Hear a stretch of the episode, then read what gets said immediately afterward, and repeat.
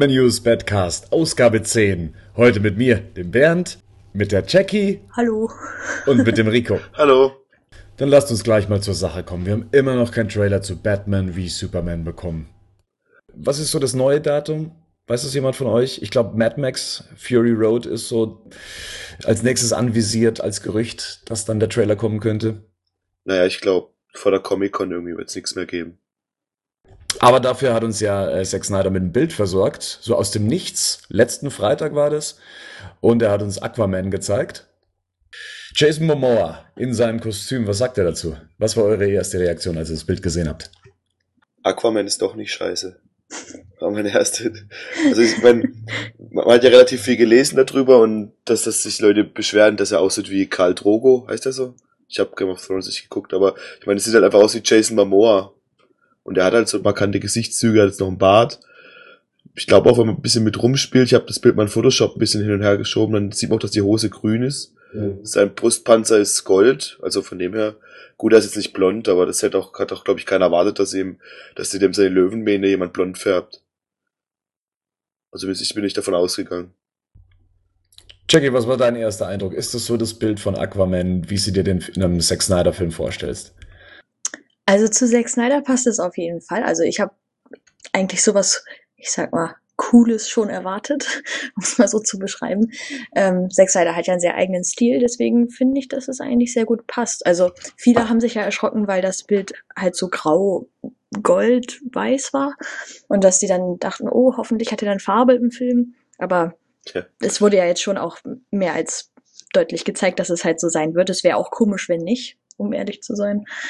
Ähm, ja, eigentlich genauso wie bei der Wonder Woman Sache. Da haben ja auch, ich weiß nicht, ob es dann da auch wirklich farblich sein wird oder ob das Kostüm, so wie wir das gesehen haben, so sein wird. Ja, das Lustige ist, dass jedes Bild, was wir bislang gesehen haben, farblich verfälscht wurde. Genau. Absichtlich. Ähm, bis auf Superman. Aber Superman kennt man auch bereits. Also da gibt's kaum irgendwas, ähm, wo man jetzt noch Rätsel raten müsste, wie, wie er aussehen könnte. Ähm, Aquaman, wie gesagt, hier farblich reduziert das Ganze, die paar goldenen Elemente noch dagelassen und äh, Rico hat recht, wenn man den Farbträgler ein bisschen hochdreht, dann sieht man auch, dass seine Hose oder auch was immer er da drunter trägt, so weit geht er das Bild leider nicht, äh, in den grünen Bereich geht. Bei Wonder Woman war es so, dass äh, da ein Braunfilter, ein Sepia-Filter drüber liegt, mhm. äh, drüber liegt und ein paar Experten haben da auch so ein bisschen dran rumgefummelt und dann gemerkt, ah, da liegen dann doch die Blautöne und die Rottöne von dem Kostüm dann dahinter. Also man sollte solche Bilder jetzt nicht immer als so gegeben nehmen. Da kann sich bis zum Film selber, also wenn man es dann im Film sieht, noch so einiges tun, was so den ähm, ersten Eindruck angeht. Wäre ja auch etwas merkwürdig, wenn die ihre Farben so hätten wie auf den Postern. Das denke ich auch. Also ich meine, es ist keine Sin City-Verfilmung, ja, in der dann die Leute schwarz-weiß rumlaufen. Genau.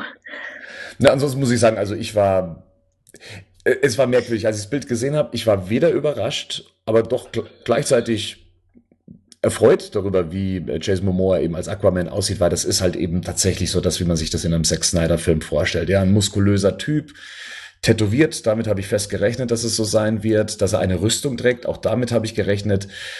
Die Dreads, die er hat, sind das Dreads? Kann man das überhaupt Dreads nennen? Ich weiß es nicht. Ja. Er hat, er hat ja so Highlights da drin. Zumindest, wenn man das Bild sich so in dieser schwarz-weißen Form ansieht, könnte man meinen, er hat doch ein paar blonde Strähnen mit drin. Dann ist auch vielleicht die Blond-Fraktion beruhigt, die sich darüber mokiert. Und ich bin eigentlich ehrlich gesagt ganz froh, dass er nicht ein klassisches Superheldenkostüm trägt, also nicht diesen orange-grünen Anzug. Das war ja auch so ein Punkt, bei dem äh, viele meinten, nee, ich will den klassischen Aquaman haben, ich will einen Aquaman in orange-grün. Wie, wie ist denn da eure Einstellung zu? Ich finde halt, es passt halt nicht irgendwie. Also die versuchen ja schon so eine bisschen düstere Welt zu etablieren, auch mit mit, der, mit Batman, wie er dasteht und in ganz grau gehalten und ist halt eher was von der Rüstung halt. Ich auch, auch die, wie sich die ganzen Kostüme voneinander unterscheiden, finde ich eigentlich ziemlich gut gemacht bisher. Es sieht nicht aus wie aus einem, aus einem Superhelden, aus einer Serie, wo ein Designer alles gemacht hat, sondern sind alles und alles seine eigenen Elemente und das haben sie da, finde ich, auch gut gemacht und seine, hat also so ein bisschen so eine Surfermatte noch, also als, als Frisur oben. Und in Orange ist doch schon ein bisschen lächerlich aussehen, oder? Wenn er so ein oranges Oberteil anhätte. Wir hatten ja mal einen orangenen Aquaman, das war, glaube ich, bei dem Smallville Spin-off. Da sollte er mal ein, oder da gab es einen Pilot, der äh, für eine Aquaman-Serie gedreht wurde. Und da hatte man ja dann so ein ähm, klassisches Aquaman-Kostüm eher gesehen. Natürlich auf Smallville-Niveau, aber die Farben grün und orange, die sind natürlich auch so poppig. Also das würde eher ins, in, in so eine Marvel-Verfilmung passen, als in das, was wir bislang von DC gewohnt sind, wo ja doch eher so erdtönig und alles mehr realistisch ist.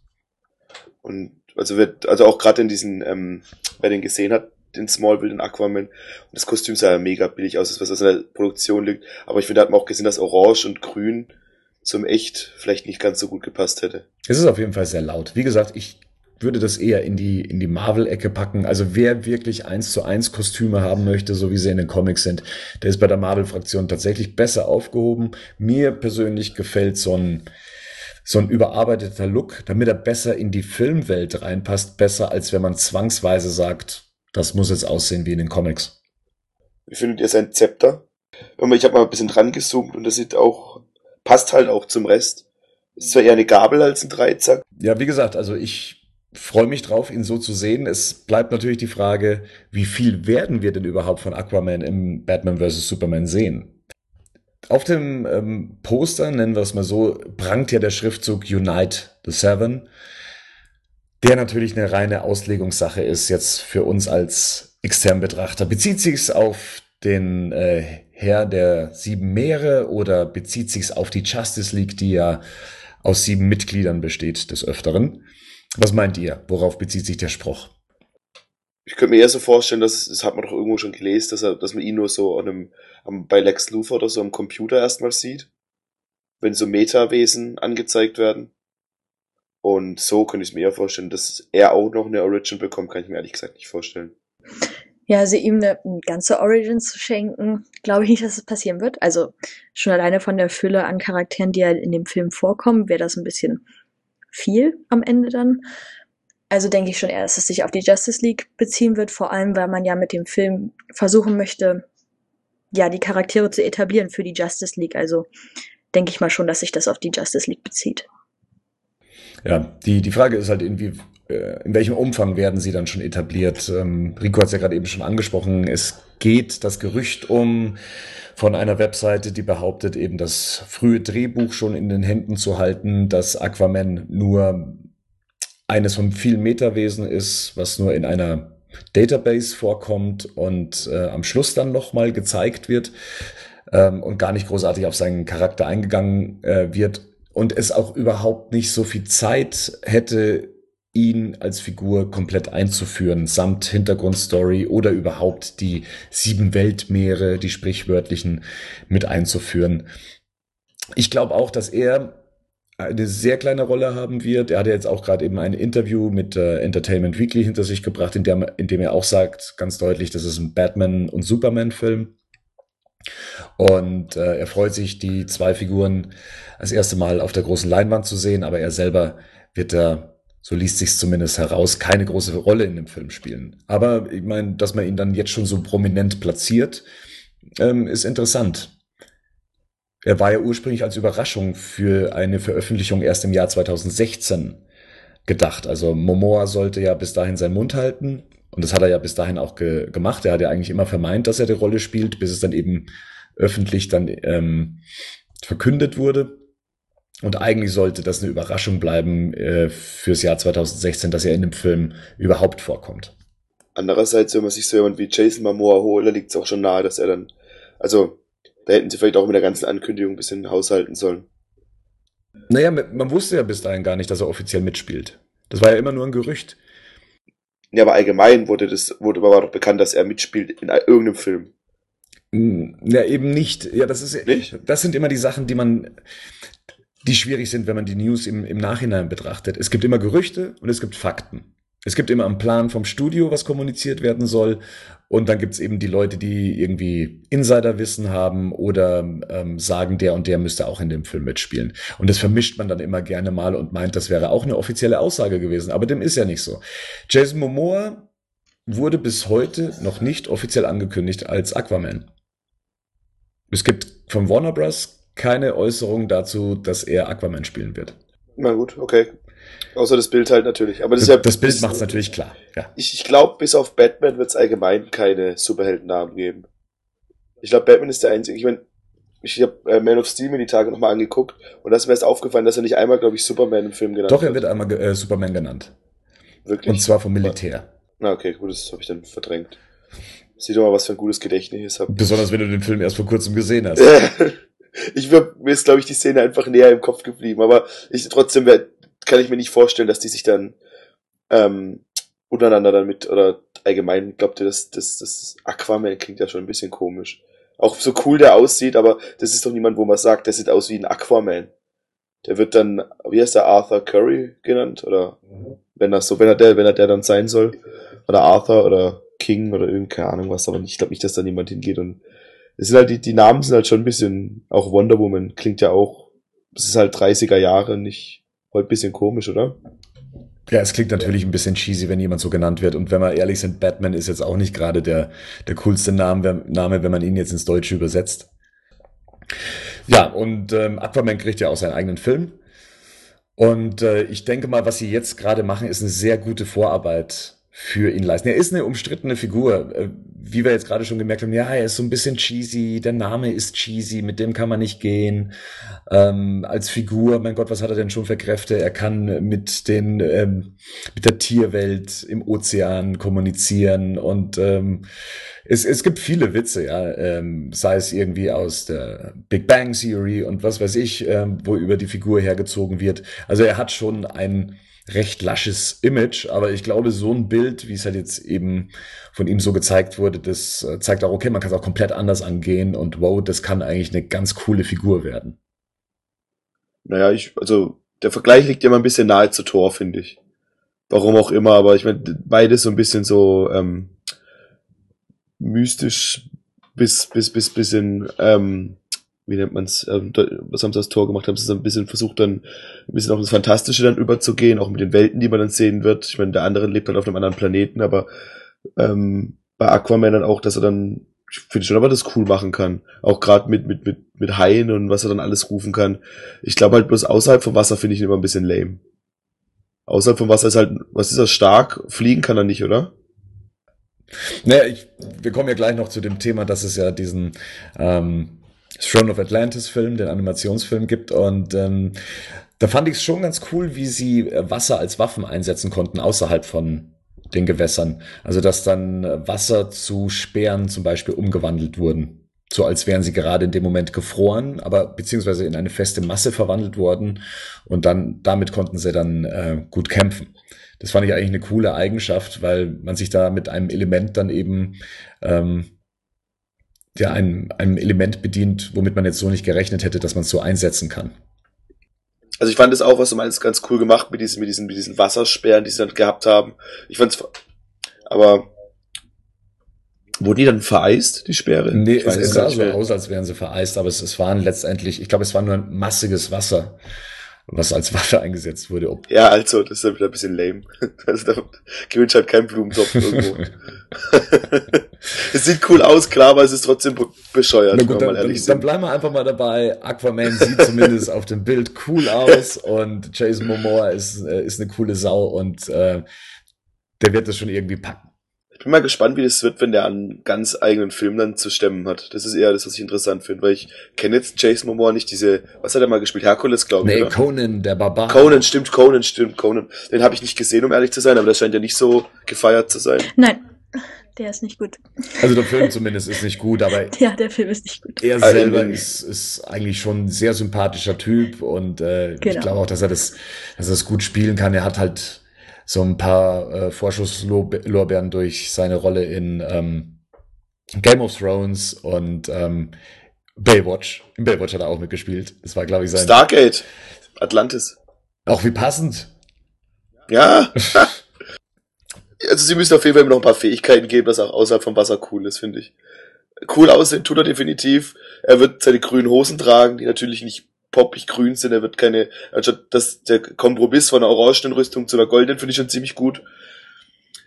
Also, der wird halt noch ein paar Fähigkeiten brauchen, dass auch außerhalb vom Land cool ist. Und ich hoffe, dass nicht, dass er, weil das, wenn wir jetzt auch gleich zu dem, äh, zum Atlantis-Film kommen, was ich nicht hoffe, dass es wie auch bei Injustice, dass dann so Riesenkrabben dann mit ihm zusammen an, an, an die Land, ans Land laufen.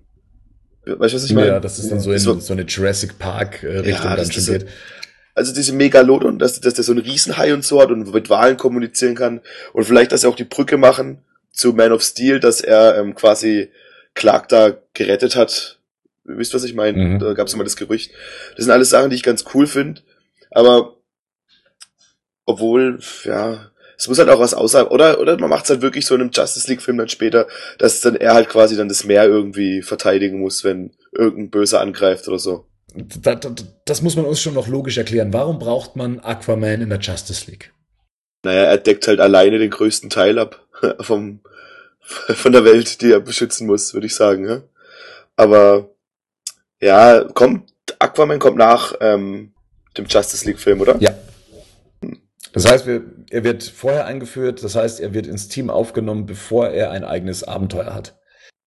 Naja, was halt auf jeden Fall geil ist, dass man halt von ihm also von dem Film dann was komplett anderes, hat man sehen, was das so noch nicht in einem Superheldenfilm gesehen hat. Man hat jetzt, keine Ahnung, schon irgendwelche Weltraumfilme gesehen mit irgendwelchen Bäumen und die reden können. Man hat jetzt, ja, man hat ja wirklich schon alles gesehen. Man hat schon den x-ten Batman-Film gesehen, da wird jetzt auch nicht die große Überraschung kommen, wenn wir mal ehrlich sind, was man noch nie gesehen hat. Ob es jetzt im Comic oder sonst irgendwas gewesen ist, aber so eine, wirklich so ein Film, der nur unter Wasser spielt, wo man auch dann abgefahrene Welten kreieren kann. Das ist halt wirklich was, was man noch nicht gesehen hat. Wonder Woman wird ja auch so ein bisschen tormäßig, denke ich mal, daherkommen. Ich finde, die drei irgendwie passen ganz gut zusammen. Thor, Wonder Woman und Aquaman. Von, von aus verschiedenen Ansichten. Und sonst, ja, ein Superman-Film haben wir jetzt auch schon die verschiedensten gesehen. Und sowas hat man halt wirklich noch nicht gesehen. Da finde ich, da steckt großes Potenzial da drin, da auch was Cooles draus zu machen. Ja, mit zu der Vorarbeit für die Figur zählt eben auch, dass gerade in den USA ein Animationsfilm erschienen ist, ähm, Justice League Throne of Atlantis, die Fortsetzung zu Justice League War. Beide Filme nicht in Deutschland erschienen, leider, weil halt eben Batman keine große Rolle drin spielt. In Deutschland erscheinen eben bevorzugt die Filme, in denen der dunkle Ritter eben mit dabei ist, verkauft sich anscheinend besser.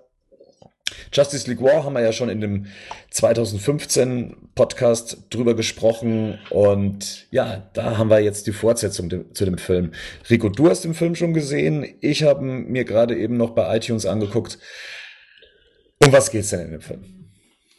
Naja, es geht halt darum, dass halt ein junger blonder Mann, ich glaube, um seinen Vater trauert, so ein bisschen zumindest, und irgendwie sein Leben lang nicht bemerkt hat, dass er super stark ist und dann quasi von einer Frau nach Atlantis geführt wird und gezeigt wird, dass er das ungewollte Kind von der Königin von Atlantis war. Oder nicht das ungewollte, aber das hergegebene. Erzähl elf mal kurz weiter, mach mal du okay, weiter. Also dann springe ich ein, was ich noch weiß. also, soweit hast du natürlich recht. Also, die Figur Aquaman wird so eingeführt als Arthur Curry, der Zeit seines Lebens auf dem Land lebt, also auf, auf, dem, auf der Landoberfläche lebt und ähm, irgendwie eine Figur ist, die nicht so wirklich weiß, wer er ist und er hat so seinen Platz in seinem Leben noch nicht gefunden, findet aber auch so, eben deswegen habe ich vorher gesagt, er spricht gerne mit Aquarien, dann eben auch die Fähigkeit eben hat, mit Tieren zu sprechen, auch wenn das da noch gar nicht so klar ist und äh, gerade eben die Tragik durchgemacht hat, seinen Vater verloren zu haben. Und bei einer Schlägerei in, in einem Laden, in einer Bar, in einem Restaurant, bemerkt er dann auf einmal, oh, okay, ich scheine unverwundbar zu sein, als er mit dem, äh, mit dem Messer attackiert wird und dass seine Kräfte ein bisschen stärker sind als beim Rest der, Mensch, äh, der Menschheit. Aber so ganz klar, welche Rolle er in diesem Leben spielt, ist ihm nicht.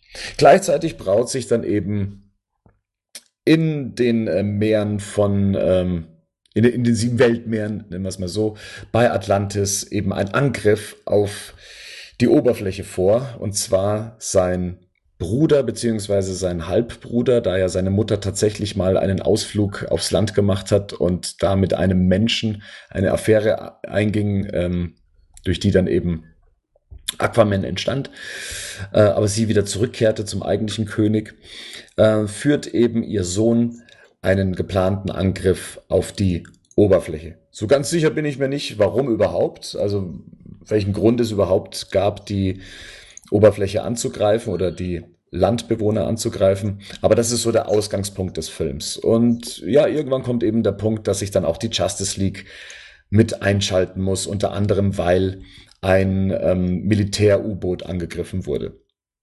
Das ist so die Outline des Films. Das ist das erste Aufeinandertreffen von Aquaman auf die Justice League. Etwas, was der erste Film Justice League War eben ausgelassen hat. Da war Aquaman nämlich im Comic-Vorbild schon längst etabliert und wird hier erstmals eingeführt und kriegt eine etwas, ja, etwas größere Origin-Story dann eben ähm, geschenkt. Und das ist etwas, was meiner Meinung nach dem Film auch so ein bisschen den Drive nimmt. Ähm, Justice League War war ein Film, der war sehr schnell, sehr auf Action ausgelegt und da ging es recht schnell zur Sache. Und bei dem jetzigen Aquaman-Film dreht sich halt sehr viel um Aquaman, ohne wirklich was aus Aquaman auch zu machen. Aquaman ist in dem Film die uninteressanteste Figur. Und das ist so die große Schwäche von dem Film. Er fühlt sich an wie, ja, eine knapp 100-minütige, ne, sind ja 80 Minuten, eine 80-minütige Zeichentrickfolge der Justice League Serie. Man sieht irgendwie nichts Besonderes, es plätschert so ein bisschen vor sich hin. Und dann gibt's natürlich wieder eine Schlacht, in dem dann eben sein Bruder auf die äh, Landoberfläche gelangt und ähm, eine Stadt attackiert. Aber man hat jetzt nicht wirklich das Gefühl, was Sinnvolles, Wertvolles gesehen zu haben. Also, dass man jetzt großartig was verpasst hätte, war jetzt nicht so mein Eindruck von dem Film. Das merkt man auch an meiner Erinnerung zu dem Film. Ich habe den vielleicht vor eineinhalb Monaten gesehen, aber ähm, ja, das, das Problem ist ein bisschen auch, finde ich, von dem Film, dass auch, ich meine, die haben schon die Möglichkeit, einen Zeichentrickfilm zu machen. Und ich fand nie, dass irgendjemand irgendwie so eine Bedrohung, die kommen da irgendwie mit drei so Riesenkrabben und 20 Mann, versuchen sie dann die Menschheit zu unterjochen. Wo ich mir denke, das ist total lächerlich, also es sah total lächerlich aus. Weißt du, was ich meine? Wo sie dann, wo sind sie dann Metropolis oder wo sie an Land gehen? Mhm. Und es sieht einfach total lächerlich aus. Und du wartest einfach den ganzen Film einfach drauf, dass, deshalb läuft der Film ja wahrscheinlich auch nicht, weil du die ganze Zeit drauf wartest, Batman oder Superman zu sehen. Also die Schwierigkeit, die ich mit dem Film hatte, war dann auch eben, was das Kräftemessen anging. Wenn er dann gegen seinen Bruder antritt, ist er der Einzige, der es mit seinem Bruder aufnehmen kann. Jeder andere, Superman, Green Lantern, Flash, sind für seinen Bruder kein Problem kräftemäßig. Nur Aquaman damit hat er seine Probleme. Und da denke ich mir, Moment einmal, wir haben, wir, wir haben sie mit den größten Superhelden äh, der Erde zu tun. Und der eine Typ aus dem Meer scheint stärker äh, zu sein als Superman, Aquaman und Flash. Was ich schon sehr konstruiert fand, weil es meiner Meinung nach nur passiert ist, damit man Aquaman als einen recht starken Kämpfer darstellen kann und dass der unbedingt in der Justice League platziert sein muss. Ich meine, sogar Shazam hat er in die Knie gezwungen. Und da muss ich sagen, dafür ist, die, ist ähm, Aquamans Bruder jetzt nicht der Gegner, wo ich sage, wow, den so ein Gegner hat die Welt noch nicht gesehen. Das ist die falsche, das ist die falsche Figur dafür. Und ich meine, sie haben in der Folge davor, also in dem Film davor, gegen Außerirdische gekämpft. Das, was die weitaus größere und globalere Bedrohung war. Und hier hat man halt versucht, noch eine Steigerung reinzubringen, aber es ist die, die, die falsche Gegnerfigur gewesen die hätten da die Justice League einfach rauslassen sollen oder die was anderes machen lassen sollen. Gut, das ist das eine. Das andere ist, wir sind ja hier im Batman-Podcast. Was ist für uns Batman-Fans in dem Film drin? Und da muss ich sagen, erstaunlich wenig. Äh, Batman kommt hier noch weniger vor und spielt eine noch untergeordnetere Rolle als ähm, in, in anderen Filmen. Also wer Batman-Fan ist und meint, okay, es ist ein Justice League-Film und man sieht sich gerne diese Justice League-Filme an, weil eben Batman Teil des Teams ist. Es gibt ein, zwei witzige Szenen mit ihm, äh, gerade weil er sich so ein bisschen absondert von der Justice League. Und es gibt eine Szene in Gotham, in der er Jagd auf eine Scarecrow-Bande macht. Ja, das sind äh, nette kleine Szenen, aber er hat in dem Film tatsächlich keine gewichtige Rolle. Er ist am Schluss dann zwar derjenige, der auf eine bestimmte Idee kommt, wie man ähm, seinen Gegner besiegen kann. Aber für mich als Batman-Fan war es zu wenig Batman. Im Vergleich zum ersten Teil, in dem wirklich alles schön gleichgewichtet war, war hier wirklich alles sehr stark konzentriert auf Aquaman und wer mit der Figur nichts anfangen kann und wen diese Story nicht reinzieht, der wird nicht viel Spaß bei dem Film haben. Er unterhält ganz gut. Zeichnerisch ist er auf dem gleichen Niveau wie Justice League War und ja, wer auf alle anderen Superhelden steht oder ein großer Aquaman-Fan ist, ähm, wird den Film ähm, bestimmt was abgewinnen können. Für Batman-Fans rentiert er sich jetzt nicht wirklich. Ja, überhaupt nicht. Also da habe ich auch andere Erwartungen gehabt, als ich den mir angeguckt habe. Aber ja, also ich hoffe, dass der nächste wieder ein spannenderes Thema hat. Am Ende des Films gibt, ja, gibt es ja eine Szene, die dann schon auf den nächsten Film hinleitet. Was meinst du, was der letzte Film sein wird oder wo die hingehen? Sie orientieren sich ja gerade so stark an der New 52, nach den Storylines ja. und äh, so wird es dann wahrscheinlich weitergehen, vermute ich mal. Aber demnächst erwartet uns ja auch noch ähm, Batman vs. Robin. Der Film ist für April auch für Deutschland angekündigt, soll auf DVD und Blu-ray erscheinen, erscheint auch als eine Special Edition, bei der dann auch noch eine Batman-Action-Figur mit dabei ist. Da dürfte auch bald eine Vorbestellung bei Amazon dann möglich sein. Also da kriegen dann auch wieder die deutschen Fans dann Futter. Wie gesagt, Game of ähm, Game of äh, Game of Atlantis, Throne of Atlantis ähm, wenn man ihn sehen möchte, gibt's den im iTunes Store oder man kann ihn sich eben äh, bei Amazon.com importieren lassen. Wer diesen Aufwand scheut, ähm, dem sei gesagt, als Batman-Fan verpasst man da nicht allzu viel. Dann, glaube ich, können wir noch über ein anderes Teammitglied der Justice League sprechen, die ja auch ihren eigenen Film bekommt und ihren eigenen Realfilm bekommt, und zwar Wonder Woman. Da sind ja jetzt auch so ein paar Infos äh, rausgeschlüpft. Ähm, teilweise schon bekannt, ähm, dass wie jetzt zum Beispiel die Regisseurin äh, feststeht. Und zwar, das ist ja Michelle McLaren, die ja man ja so als Teilzeit-Regisseurin von The Walking Dead kennt. Und äh, jetzt ist eben auch ein Autor für die Geschichte gefunden worden, und zwar Jason Fuchs. Den kennt man, naja, aus Filmen wie eben Ice Age 4, voll verschoben, und der anstehenden Peter Pan-Verfilmung Pan. Ist eine Warner Bros. Verfilmung, von dem her hat sich natürlich angeboten, ihn mit an Bord zu holen. Über seine Fähigkeiten lässt sich jetzt, was äh, so ein Film angeht, tatsächlich noch nicht so viel sagen. Wie gesagt, Pan steht noch aus und Ice Age 4 ist als Kinderfilm jetzt, glaube ich, nicht so der Film, den man jetzt als Referenz heranziehen kann, um auf seine Fähigkeiten als Schreiber zu schließen. Aber viel interessanter bei der ganzen Geschichte ist das Gerücht, worum es in den einzelnen Wonder Woman Filmen gehen soll. Angelegt sein soll der Film als Trilogie. Drei Filme mit Wonder Woman und er soll in verschiedenen zeitlichen Epochen spielen. Der erste Teil der Trilogie spielt in den 20er Jahren. Und in der Zeit trifft praktisch das Volk ähm, der Amazonen das erste Mal auf das Volk der Menschen, also der Außenwelt. Und äh, Wonder Woman bekommt es dann das erste Mal mit New York zu tun. Äh, Schmann, nicht mit New York, mit Amerika. Äh, mit einem America. mit einem Amerika zu tun, mit einem Amerika zu tun, bei dem halt eben in Sachen Gleichberechtigung noch nicht alles ausgesprochen wurde. Im zweiten Teil soll es dann in die äh, 40er Jahre und den Zweiten Weltkrieg gehen und im dritten Teil soll es in die Neuzeit gehen, so dass sie dann auch äh, in Verbindung mit der Justice League steht. Das ist ein Gerücht, wie gesagt, ähm, klingt irgendwie aber auch nachvollziehbar, dass man äh, die Filme so reinstreuen kann. Wie, wie würde euch dieses Filmkonzept gefallen, Wonder Woman über zeitliche Epochen zu etablieren? Hm, meh ich weiß es nicht irgendwie. Dann würde ich lieber einen Film sehen, der dadurch, dass dann Wonder Woman eh scheinbar nicht altern kann, würde ich lieber einen Film viel weiter früher sehen. Also ich hätte einen Film, der sich von mir aus kann man machen, mit der sich mit Gleichberechtigung beschäftigt, aber dann das dann bis zur Frauenquote hochzubringen, in dem dritten Teil dann weiß ich nicht, ob das unbedingt sein muss, ob das nicht vielleicht ein bisschen auch ein langweiliges Szenario ist. Das war ja auch bei, bei Captain America so, der im Zweiten Weltkrieg spielt, der erste Teil, dass ich es ein bisschen langweilig fand, einen Film, einen Superheldenfilm zu sehen, der in, dem, in so einem Zeitalter spielt.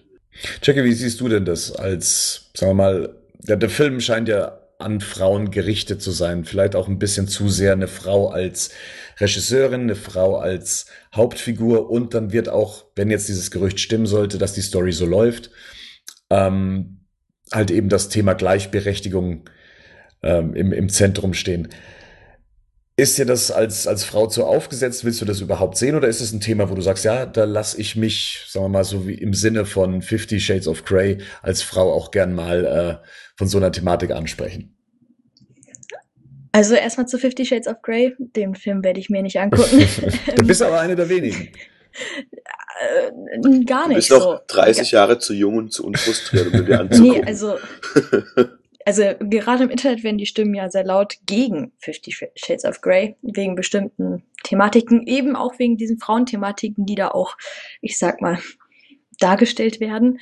Ähm, deswegen finde ich es auch als ganze Filmtrilogie schwierig, das so auf nur auf Frauen, also ich weiß ja nicht im Endeffekt, wie es aussehen wird oder was da geplant ist, aber so Gleichberechtigung, sowas ist immer sehr, sehr, sehr, sehr schwer in Film umzusetzen, weil es dann immer diese Diskussion dann geben wird, ob das richtig umgesetzt ist, ob das dann überhaupt richtig ist. Und dann kommen diese ganzen Feministen-Diskussionen. Deswegen finde ich das so ein bisschen fast schon ein leidiges Thema eigentlich, weil es auch jetzt gerade sehr populär ist, wieder das Thema über Frauenrechte und Frauenquote zu diskutieren.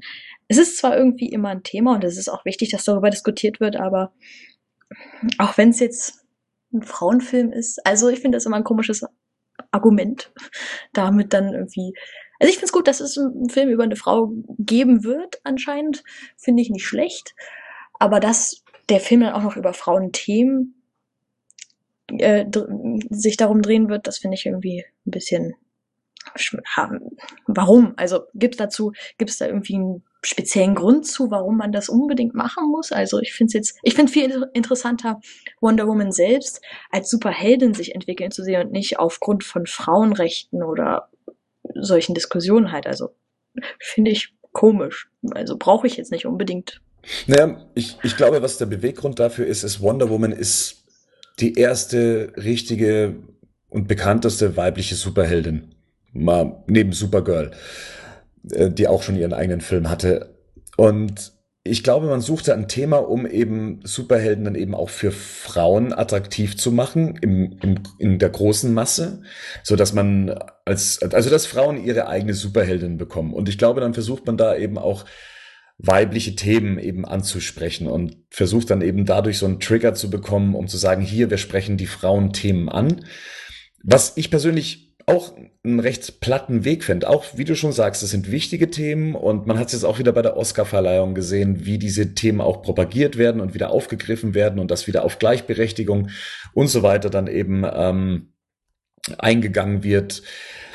Aber wie gesagt, es ist eine Superheldenverfilmung und ich weiß nicht, ob es das ob es das das richtige Instrument ist, um solche Themen dann eben für, für eine Superheldin zu platzieren oder ob das das Thema einfach zu klein macht und ob sie nicht eigentlich über solche Themen drüber stehen müsste, als dieses Thema jetzt so in den Mittelpunkt zu rücken. Also vor allem, ich finde es schon sehr merkwürdig zu sagen, ähm, ja, wir wollen die Frauen damit erreichen. Also Finde ich ganz komisch, als ob wir nur Filme schauen, die darum gehen, dass Frauen etabliert werden in Jobs oder in der Gesellschaft und keine Ahnung, das, das finde ich schon alleine schon ziemlich platt gedacht. So, wir können uns auch für Wonder Woman interessieren, wenn es darum geht, dass sie sich selbst, sage ich mal, dass sie einfach eine starke Frau ist, die sich halt durchsetzt, sage ich mal, und die sagt so, ey, auch Frauen schon alleine, dass, dass das überhaupt gemacht werden muss, dass Frauen auch stark sein können, das finde ich ja schon sehr komisch. Also, das, als ob so, ja, okay, die Frauen, oh, die armen Frauen, wir brauchen jetzt auch mal einen Film für die. Nicht, dass sie sich noch vernachlässigt fühlen, so. Finde ich persönlich überhaupt nicht. Also, ich fühle ich fühl mich als, als Frau in den Film jetzt nicht irgendwie vernachlässigt. Also, ich meine, ich bin ja selbst, ähm, Batman-Fan und deswegen ist es gibt ja auch gerade ein Gerücht, dass irgendwie Nee, Joss Whedon war derjenige, der gesagt hat, ja, ich würde gern eine weibliche Version von Batman machen als Film. Das finde ich auch ganz komisch. Also Batman kann von mir aus ruhig männlich bleiben. Also, also, also ich finde das ganz komisch. Ich finde halt, das ist genauso, wenn man jetzt einen Black Panther Film machen würde und dann muss da um Rassismus gehen. Das ist einfach, das, das, das, das, das macht, ja, ich finde ja. es halt, ich finde es halt bescheuert einfach ich finde, das ist der, die falsche Herangehensweise halt. Da muss dann wahrscheinlich jemand wie Josh Whedon kommen und dann einen, was, Captain Marvel Film machen und der dann zeigt, wie es richtig geht. Dass man halt einfach einen coolen Badass Wonder Woman Film machen kann, ohne die ganze Zeit einen mit dem Brett vors Gesicht zu klatschen, dass es jetzt hier gerade um Frauenfeindlichkeit geht. Sondern ich, ich finde es wichtiger, jemanden zu etablieren, der halt, ähm, oder einen Film zu machen über jemanden, der weiblich ist und wo kein Mensch sich dran stört, dass er weiblich ist und dass er auch einen Film selber tragen kann. Ja. Und ich glaube, das ist eher die Krux da dran, das vernünftig hinzukriegen. Mhm. Weil dann hat man auch, sorry, ganz kurz noch, weil dann ist auch wieder, da hast du halt auch jemand wie Gal Gadot genommen, ja, die unglaublich hübsch ist, aber ob die dann auch einen Film selber tragen kann, der, um, der sich dann um die Frauenrechte dreht, das ist dann wieder die andere Frage. Also da bin ich ja auch äh, eurer Meinung. Also ich, mir persönlich wäre das auch zu platt und ich glaube, über solche Phasen sollte man dann eigentlich auch schon hinweg sein und mir wäre es auch lieber, sie von Haus aus als starke Figur darzustellen. Dadurch hat man schon eine Emanzipi äh, Emanzipi Emanzi Em ich kriege das mit meiner mit meinem Eine Emanze. Äh, das, da hat man sie dann schon äh, gleichberechtigt dargestellt. Und ähm, was ich allerdings interessant finde an dieser zeitlichen Geschichte, also dass es in verschiedenen Epochen spielen soll, finde ich, ist der Aspekt, dass man Wonder Woman einführt, ohne sie erst mit äh, Batman wie Superman einführen zu müssen. Also man zeigt damit, dass, dass sie schon länger existiert. Sie hat schon eine Hintergrundgeschichte und sie taucht jetzt nicht einfach so aus dem Nichts auf, sondern ähm, sie hat schon vorher existiert und hat schon ihre Geschichte hinter sich. Es ist praktisch wie ein, ein Prequel zu äh, Batman wie Superman. Und ähm, ja. Bloß ohne Batman und ohne Superman.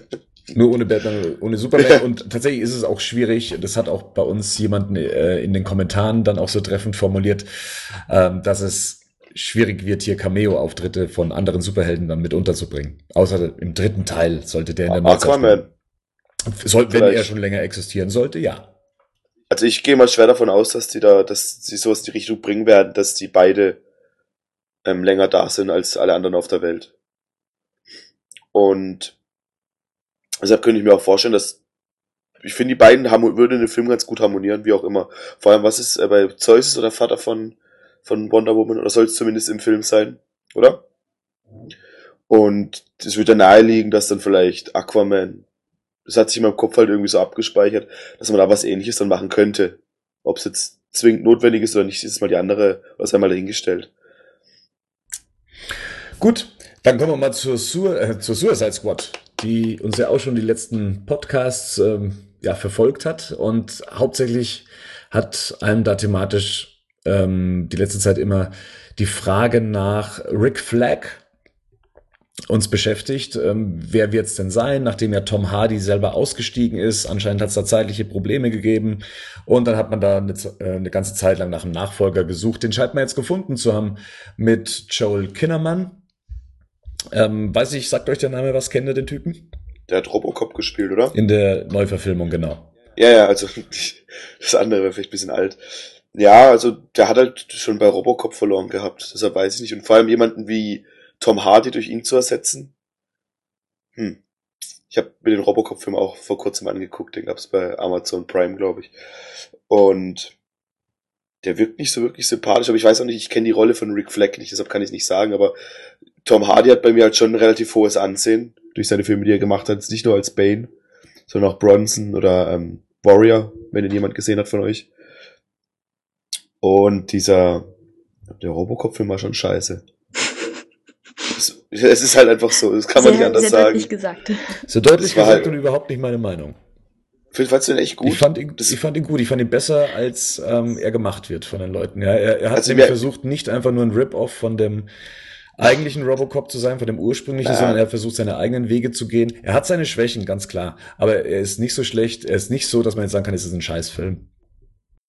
Jackie, kennst du denn den Schauspieler? Hast du Robocop gesehen? Kannst du den Schauspieler beurteilen? Also ich habe nur den ganz alten Robocop-Film gesehen. Da spielt er nicht mit. Genau, ja, deswegen, also um das mal anzumerken. ähm, den Schauspieler selbst kenne ich halt nur von den Bildern, die jetzt veröffentlicht worden sind durch Artikel. Also anders kenne ich ihn jetzt nicht, außer auf den Bildern. Aber ich trauere Tom Hardy hinterher, weil er so von den Bildern, die ich jetzt, ich kenne den Charakter leider nicht so wirklich, der verkörpert werden soll. Aber Tom Hardy hat da für mich persönlich besser reingepasst, so von den Bildern, die man dann raussuchen konnte, als jetzt der jetzige Schauspieler, der jetzt durch ihn ersetzt worden ist. Also ich traue Tom Hardy halt ein bisschen hinterher, weil der eigentlich echt, also ich mag Tom Hardy und er ist auch kein schlechter Schauspieler. Deswegen ist halt schade. Ja, schwierig. Der wird, ich meine, das wird wahrscheinlich nicht so eine arg anspruchsvolle Rolle sein. Der Hauptaugenmerk, denke ich mal, wird auf, also zumindest jetzt habe ich das Gefühl, dass der Hauptaugenmerk so ein bisschen auf den Joker und auf, auf Will Smith seiner Rolle liegen wird. Und auf Harley Quinn. Meinst du? Ja. muss ich der Jackie recht geben, ja. Ich denke, dass. Durch den Joker schon. Äh, genau, ich denke, dass der Joker keine große Rolle spielen wird in der Suicide Squad. Der wird wahrscheinlich die meiste Zeit in der Zelle sitzen. Der wird, der wird der Hannibal Lecter wahrscheinlich sein des Films. Und ähm, ich denke eher, dass es sich hauptsächlich um Will Smith und äh, Margot Robbie sich drehen wird zwischen Deadshot und ähm, Harley Quinn. Okay, dann anders ausgedrückt. Ich glaube, das, was das, ähm, das Film, was das Wichtigste an dem Film ist, ist nicht Rick Flag, sondern wie der Joker umgesetzt wird und wie Harley Quinn und von mir aus ähm, Will Smith ähm, umgesetzt werden. Ja, das ist natürlich ein großer Vorteil für Kinderman, wenn sich keiner auf ihn konzentriert. Dann kann ihn auch keiner auseinandernehmen, wie es jetzt ja die ganze Zeit bei dieser Will Smith und Deadshot-Diskussion ähm, der Fall ist, die mir immer noch irgendwie zum Halse raushängt, äh, wenn man sich immer noch nicht damit anfreunden kann, dass Will Smith halt eben äh, diese Rolle übernehmen wird. Und Will Smith ist gerade auf Promotour mit Margot Robbie und äh, beide sprechen ja auch des Öfteren über ihre Rollen, be äh, beziehungsweise über das, was sie halt eben sprechen können, weil sie sind ja noch in der Vorbereitungsphase, sind noch nicht so ganz in den Figuren drin und der Regisseur rückt auch noch nicht so mit allem raus. Aber so ein paar Sachen haben wir halt jetzt eben von Margot Robbie dann eben schon erfahren, dass sie zum Beispiel gar nicht erst vorsprechen musste, sondern dass sie direkt eingestellt wurde, beziehungsweise das Angebot bekam, was ja schon mal ein großer Vertrauensvorschuss ist, äh, wie ich finde, und sie das auch selber so sieht. Und ähm, dass das Ganze auch damit zu tun hat, dass sie halt eben äh, in dem Film Focus oder Focus zusammen mit Will Smith äh, eine sehr gute ähm, eine sehr gute Chemie hat. Und das war anscheinend den Leuten, äh, den Filmemachern, den Drehbuchschreibern sehr wichtig, weil, äh, und das kann man eben daraus ableiten, sich ein größerer Teil des Films eben um Deadshot und Harley Quinn drehen wird, dass die zwei des Öfteren miteinander interagieren. Zumindest äh, hat sie das ja auch schon bestätigt, dass sie viele Szenen zusammen drehen werden. Und äh, Jared Leto war auch so ein Punkt eben, dass man gesagt hat, hier, die Leute sind fix. Und Jared Leto selber hat Margot Robbie gegenüber noch nicht erwähnt, wie er seine Rolle angehen wird. Das wiederum hat sie dann vom Regisseur erfahren. Ich denke, so langsam lässt sich so ähm, die Konstellation im Film ableiten, wie die Figuren zueinander stehen, dass tatsächlich, wie es dann eben in dem Animationsfilm schon war, dass ähm, Harley Quinn und Deadshot da anscheinend etwas, ähm, ja, sagen wir mal, näher zusammenrücken werden. Aber glaubst du, dass das wirklich so der Grund ist? Also es kann man ja nicht verneinen, denke ich, dass sie eine große Rolle spielen werden. Aber ich denke, dass bei den Castings so allgemein jetzt, bei den ganzen Filmen, die jetzt aufkommen, auch sehr viel auf das Äußere geachtet worden ist bei den Schauspielern. Also viel mehr als bei anderen Verfilmungen, habe ich so das Gefühl. Weil Margot Robbie, wie gesagt, auch schon in dem Podcast, wo es darum ging, dass sie überhaupt gecastet worden ist, sie sieht einfach schon ziemlich passend aus für Harley Quinn. Also deswegen hat mich das auch gar nicht gewundert, als die Story rauskam. Rauskam. Rauskam. rauskam. rauskam. Wir sollten mal einen Podcast aufnehmen, wo wir nur so sprechen. ja, wo rauskam, dass sie halt ähm, ja gecastet worden ist, ohne dass sie vorsprechen musste, weil sie sieht einfach schon aus wie Harley Quinn, wenn wenn ihr mich fragt. Also ich ich habe da gar keinen Zweifel dran, dass sie zumindest vom Äußeren sehr gut in diese Rolle passt. Und ich denke mal auch von, die, von der Art, wie sie von ihrer Rolle erzählt und von, also ich finde die Schauspielerin ziemlich begeistert im Moment von dem Film, was eigentlich immer ein gutes Zeichen ist, würde ich jetzt mal sagen, ähm, dass sie da auch voll dabei sein wird. Also ich habe da keinen Zweifel, dass sie ihre Sache gut machen wird. Was ich komisch finde, ist, dass der Regisseur gar nicht, ähm, also der gibt anscheinend nur die Informationen über deren Rollen raus, aber nicht darüber, wie sie im Endeffekt zusammenhängen, so was ich jetzt gehört habe aus den Interviews. Mhm. Was ich komisch finde, weil ihre Rolle baut sich ja auch dadurch auf, dass sie mit anderen Rollen äh, interagiert. Deswegen finde ich es komisch, dass sie da gar keine Informationen anscheinend drüber kriegen. Also sie meinte ja, dass äh, der Regisseur anscheinend darauf ähm, erpicht ist, dass sich das erst am Set entwickelt. Genau. Und vielleicht ist das auch Teil der Rolle, dass sich vielleicht die einzelnen Schurken nicht kennen und sich auch im Film erst kennenlernen und man das gerne auf den Film übertragen möchte, dass man gar nicht so viele Informationen zu all den anderen Rollen hat, damit sich das auch im Film widerspiegelt zu den jeweiligen ähm, Einzelfiguren. Kann ein Weg sein. Ich möchte nur ganz kurz noch sagen, was das Casting angeht. Ich gebe dir recht. Optisch äh, ist das alles bislang ein Volltreffer. Man darf aber nicht vergessen, das sind alles Leute, die schon seit sehr langer Zeit für Warner Bros. arbeiten. Will Smith arbeitet für Warner Bros. Äh, Margot Robbie hat die letzten Filme für Wa äh, Warner Bros. gemacht. Äh, ich glaube sogar der letzte Jared Leto-Film ist ein Warner Bros. Film. Und so kommen dann meistens solche Konstellationen zustande, wenn jemand nicht zum Vorsprechen kommt, weil derjenige eben schon in dem Unternehmen platziert ist und wird dann gern mal, sagen wir mal, als, als erste Option für einen Film gesehen. Tom Hardy wäre, da wäre der Fall genauso gewesen. Auch er war ähm, davor in Warner Bros. Filmen zu sehen. Naja, aber sie haben ja mehr Schauspieler als die, die sie jetzt da gecastet haben. Also da ist ja schon die Auswahl ein bisschen größer als jetzt diese Schauspieler. Das, das ist richtig, aber sagen wir es mal so, ich, ich arbeite ja in einem ähnlichen Bereich und ich weiß auch, wie es da hinter den Kulissen zugeht und wie Rollen da platziert werden und wie Schauspieler wo draufgesetzt werden. Das hat meistens äh, eben damit zu tun, dass man vertraglich so ein bisschen mit dem Sender, äh, mit dem Sender, mit dem, mit dem ähm, Studio sehr verbandelt ist und äh, man möchte dann auch Figuren aufbauen. Margot Robbie hat noch nicht viele Filme gedreht. Der äh, bekannteste Film mit ihr ist äh, Wolf of Wall Street.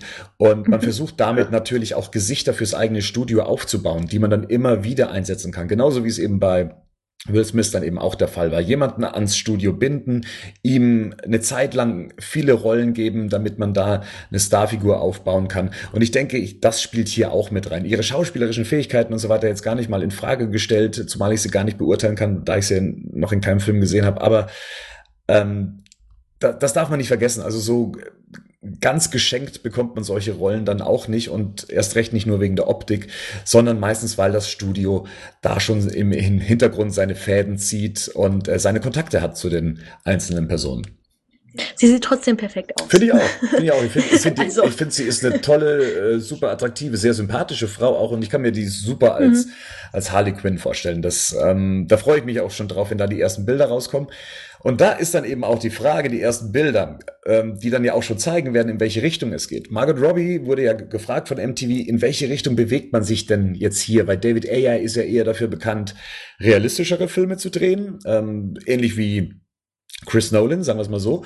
Und ähm, sie durfte dann einschätzen, in welche Richtung geht's. Geht's mehr in die Richtung Avengers oder geht es mehr in Richtung Dark Knight? Und sie hat gesagt, also wenn auf der einen Seite die Avengers sind, dann bewegen wir uns mehr in Richtung Dark Knight. Und da ist natürlich die Frage, was hat das jetzt für, was hat das für, für Einflüsse? Wird man sie im Make-up sehen?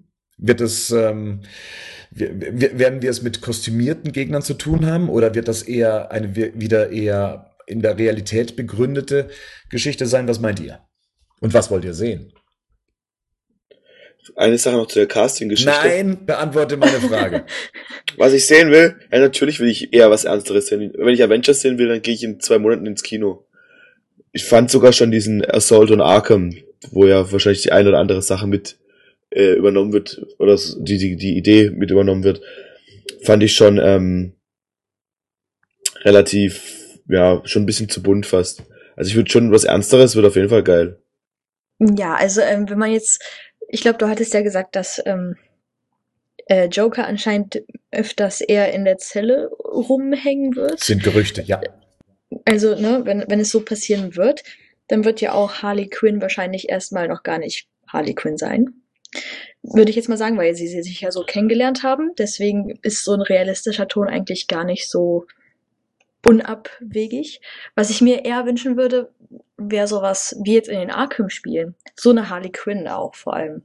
Also weil sie es war, ich sag mal, bei Arkham Asylum so ein bisschen schon fast nervig, aber sie entwickelt sich so. Und das finde ich eigentlich ganz cool. Also, wenn man das so realistisch auch darstellen kann und das vielleicht so auch in diese Richtung geht, dann wäre das schon nicht schlecht. Also sowas in der Richtung würde ich mir wünschen. Jetzt muss ich kurz nachfragen, wie kommst du denn darauf, dass ähm, Harley Quinn noch nicht Harley Quinn sein könnte?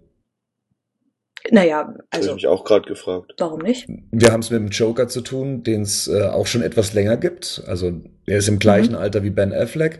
Das heißt, ah. wir haben es mit einem äh, Joker zu tun, der wahrscheinlich auch schon länger operiert und ich meine, was wäre dann ihre Rolle? Wie soll sie denn zu Harley Quinn dann geworden sein, wenn sie es noch nicht mit dem Joker zu tun bekommen hat?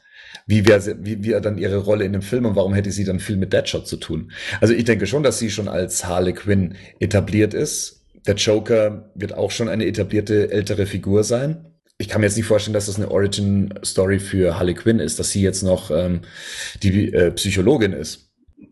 Okay, dann, dann ich habe das verdrängt. Ich habe die Zeit verdrängt. Okay, ich habe vergessen, dass es, dass die ja schon alle alt sind. aber das, das wäre aber auch nicht schlecht mal so. Also ich fände es nicht schlecht, wenn man auch die Origin Story vielleicht in einem Flashback sehen würde oder sowas. Keine Ahnung, mhm. wie man das noch machen könnte. Mhm. Aber wie gesagt, ich habe vergessen, dass sie alt sind. Muss man zu jedem Charakter immer eine Origin sehen? Nein. Sehe ich auch nicht Muss so. Nicht. Nee, ich glaube, das ist nicht zwingend nötig. Ich meine, bei ihr bietet sich's an. Wir kennen ja alle genau. die, die Mad Love-Geschichte aus der Animated Series, die ja auch ausgezeichnet wurde. An die hatte ich gedacht. Ja, und die ist halt auch spannend und die ist auch schön, ja. Und es ist halt äh, auch interessant, gerade eben, warum ist so eine Frau verliebt in den Joker? Ja, sowas stellt Fragen auf. Und da möchte man natürlich gerne wissen, wie ist das denn passiert? Allerdings, ich äh, gebe dir recht, Rico, ich wenn das jetzt die Intention deiner Frage war, ich will nicht immer nur Origin Stories sehen von, von jeder Figur. Das muss man auch nicht. Also gut, vielleicht von dem Charakter, den es jetzt noch nicht gegeben hat, wie Harley Quinn, kann man schon machen, aber hm. was mir aufgefallen ist, was auch noch dazu gehört, was ich noch kurz loswerden muss, trotzdem, dass der Joker ziemlich an Masse dazu gewonnen hat. Also Jared Leto hat, das sagt ja auch, er isst viel. Und bei den Oscars, der hat richtig das breite Kreuz bekommen. Vielleicht lag es auch an seinem Anzug, aber was ich auch krass finde, weil ich eigentlich gedacht hätte, dass das schon gesetzt wäre von vornherein, dass weil Jared Leto eh so ein schlachsiger, dünner Typ ist. Und da dachte ich, ey, das passt eigentlich ganz gut. Da muss da eigentlich nicht viel machen, vielleicht sein Bart abschneiden. Das ist eine gute Frage. Also ich, ich habe mir, als er das erwähnt hat, dass er zunehmen muss, habe ich schlagartig dran gedacht, okay, kriegen wir es mit einem dicken Joker zu tun ja. oder kriegen wir es mit einem kräftigen Joker zu tun? Also jemanden, der, also eher der physische Joker dann ist, der auch mal äh, zuschlagen und kämpfen kann. Und dann habe ich mich dran erinnert, okay, wir sind doch mit Batman wie Superman sehr nah an Dark Knight Returns, was die Darstellung der Figuren angeht kriegen wir es dann auch mit einem Joker zu tun, der auch schon älter ist, der eher so ist wie in eben The Dark Knight Returns, der durch den Frank Miller Zeichenstil auch sehr massig dargestellt wurde. Geht es darum, dass man dem eher nahe kommt? Oder will man mit dem Joker jetzt mal äh, eine Figur haben, wofür er nicht bekannt ist? Also, dass er auch mal körperlich eine Gefahr werden kann, indem er halt auch mal mit, mit äh, einem Helden wie Batman auch äh, im Schlagabtausch dann zum Beispiel aufnehmen kann. Oder es ist halt eine rein stilistische Sache, dass es einfach cooler aussieht, wenn er ein bisschen, wenn er zwar dünn ist, aber trotzdem trainiert. Wisst ihr, was ich meine? Dass es halt einfach auch stylischer aussieht, mag, oder keine Ahnung, wie man das jetzt richtig ausdrücken soll, aber das ist halt einfach, es macht ja schon einen Unterschied, wenn jetzt jemand dünn ist, aber ich muss dann immer an den Joker denken aus den, ähm, aus den Spielen, ähm, wie heißt es, Injustice-Spielen. Da hat er auch ein relativ breites Kreuz, ist aber dünn und schlaksig. Vielleicht ist es auch eine reine Designentscheidung. Ich, ich fände auf jeden Fall auch mal einen guten anderen Weg, den Joker zu platzieren. Ich meine, wir haben schon jetzt mehrere Joker gesehen und man möchte sich ja immer wieder von jedem anderen Joker abheben. Und dass man mal sagt, okay, er war jetzt einmal ein Terrorist, einmal war er mal ein Ex-Gangster und jetzt ähm, können wir ihn auch zu einer körperlichen Bedrohung dann eben machen für Batman, der also einen neuen Aspekt einfach dem Joker abgewinnen. Jackie, was meinst du denn? Wie, wie würdest du ihn denn gern sehen? Also ähm, ich denke auch, dass sie ihn einfach mh, halt eher als Gefahr für Batman auch darstellen wollen, was körperlich, was das Körperliche angeht. Mh, weil, also wenn ich ehrlich bin, ich fand jetzt auch zum Beispiel Heath Ledger nicht wirklich schlagsig. Also er war halt irgendwie ziemlich klein. Wenn man sich jetzt so einen Joker vorstellt, der ist eigentlich ziemlich groß. Würde ich jetzt mal sagen. Also, ich weiß nicht. Also, ich finde es jetzt nicht so schlimm.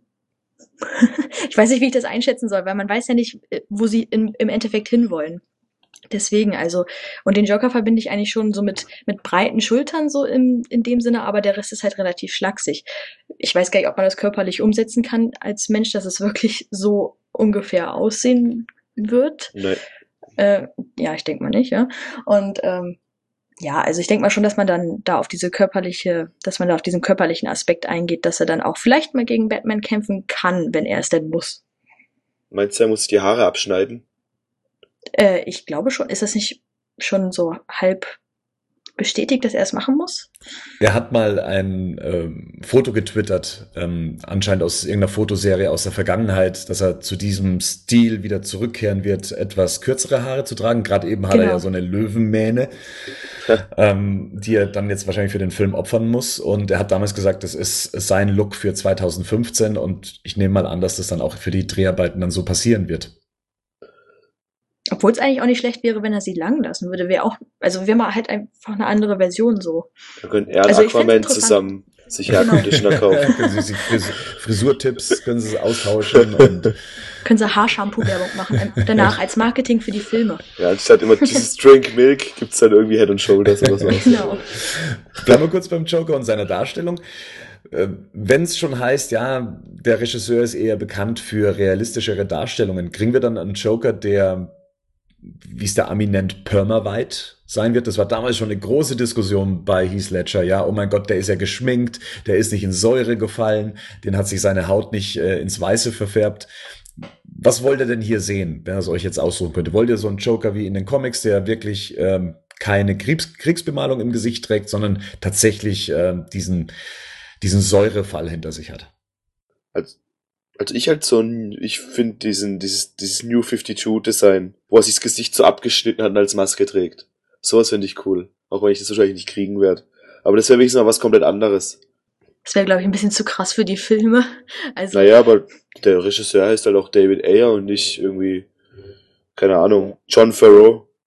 ich find's auch nicht schlecht. Also, es wäre mal echt was ganz anderes. Aber wenn, dann würde ich mir, glaube ich, eher das Klassische wünschen. Weil das irgendwie noch nicht so, so ins Moderne übertragen worden ist. Also, und das mal so im Modernen dann zu sehen, wie das passiert ist, fände ich nicht schlecht. Aber erinnert mich gerade irgendwie so ein bisschen an Spider-Man. Ich weiß gerade nicht warum, aber irgendwie Ja. weil da, da werden ja auch, da passiert ja viel durch chemische Unfälle, sage ich mal, in den, in den Filmen und das wäre dann irgendwie komisch, weiß nicht. Es ist halt so ein Thema, so es ist immer wieder so, es passiert irgendein Unfall und dann, ups, dann ist er ein super Gegner und dann, hm, ich weiß nicht.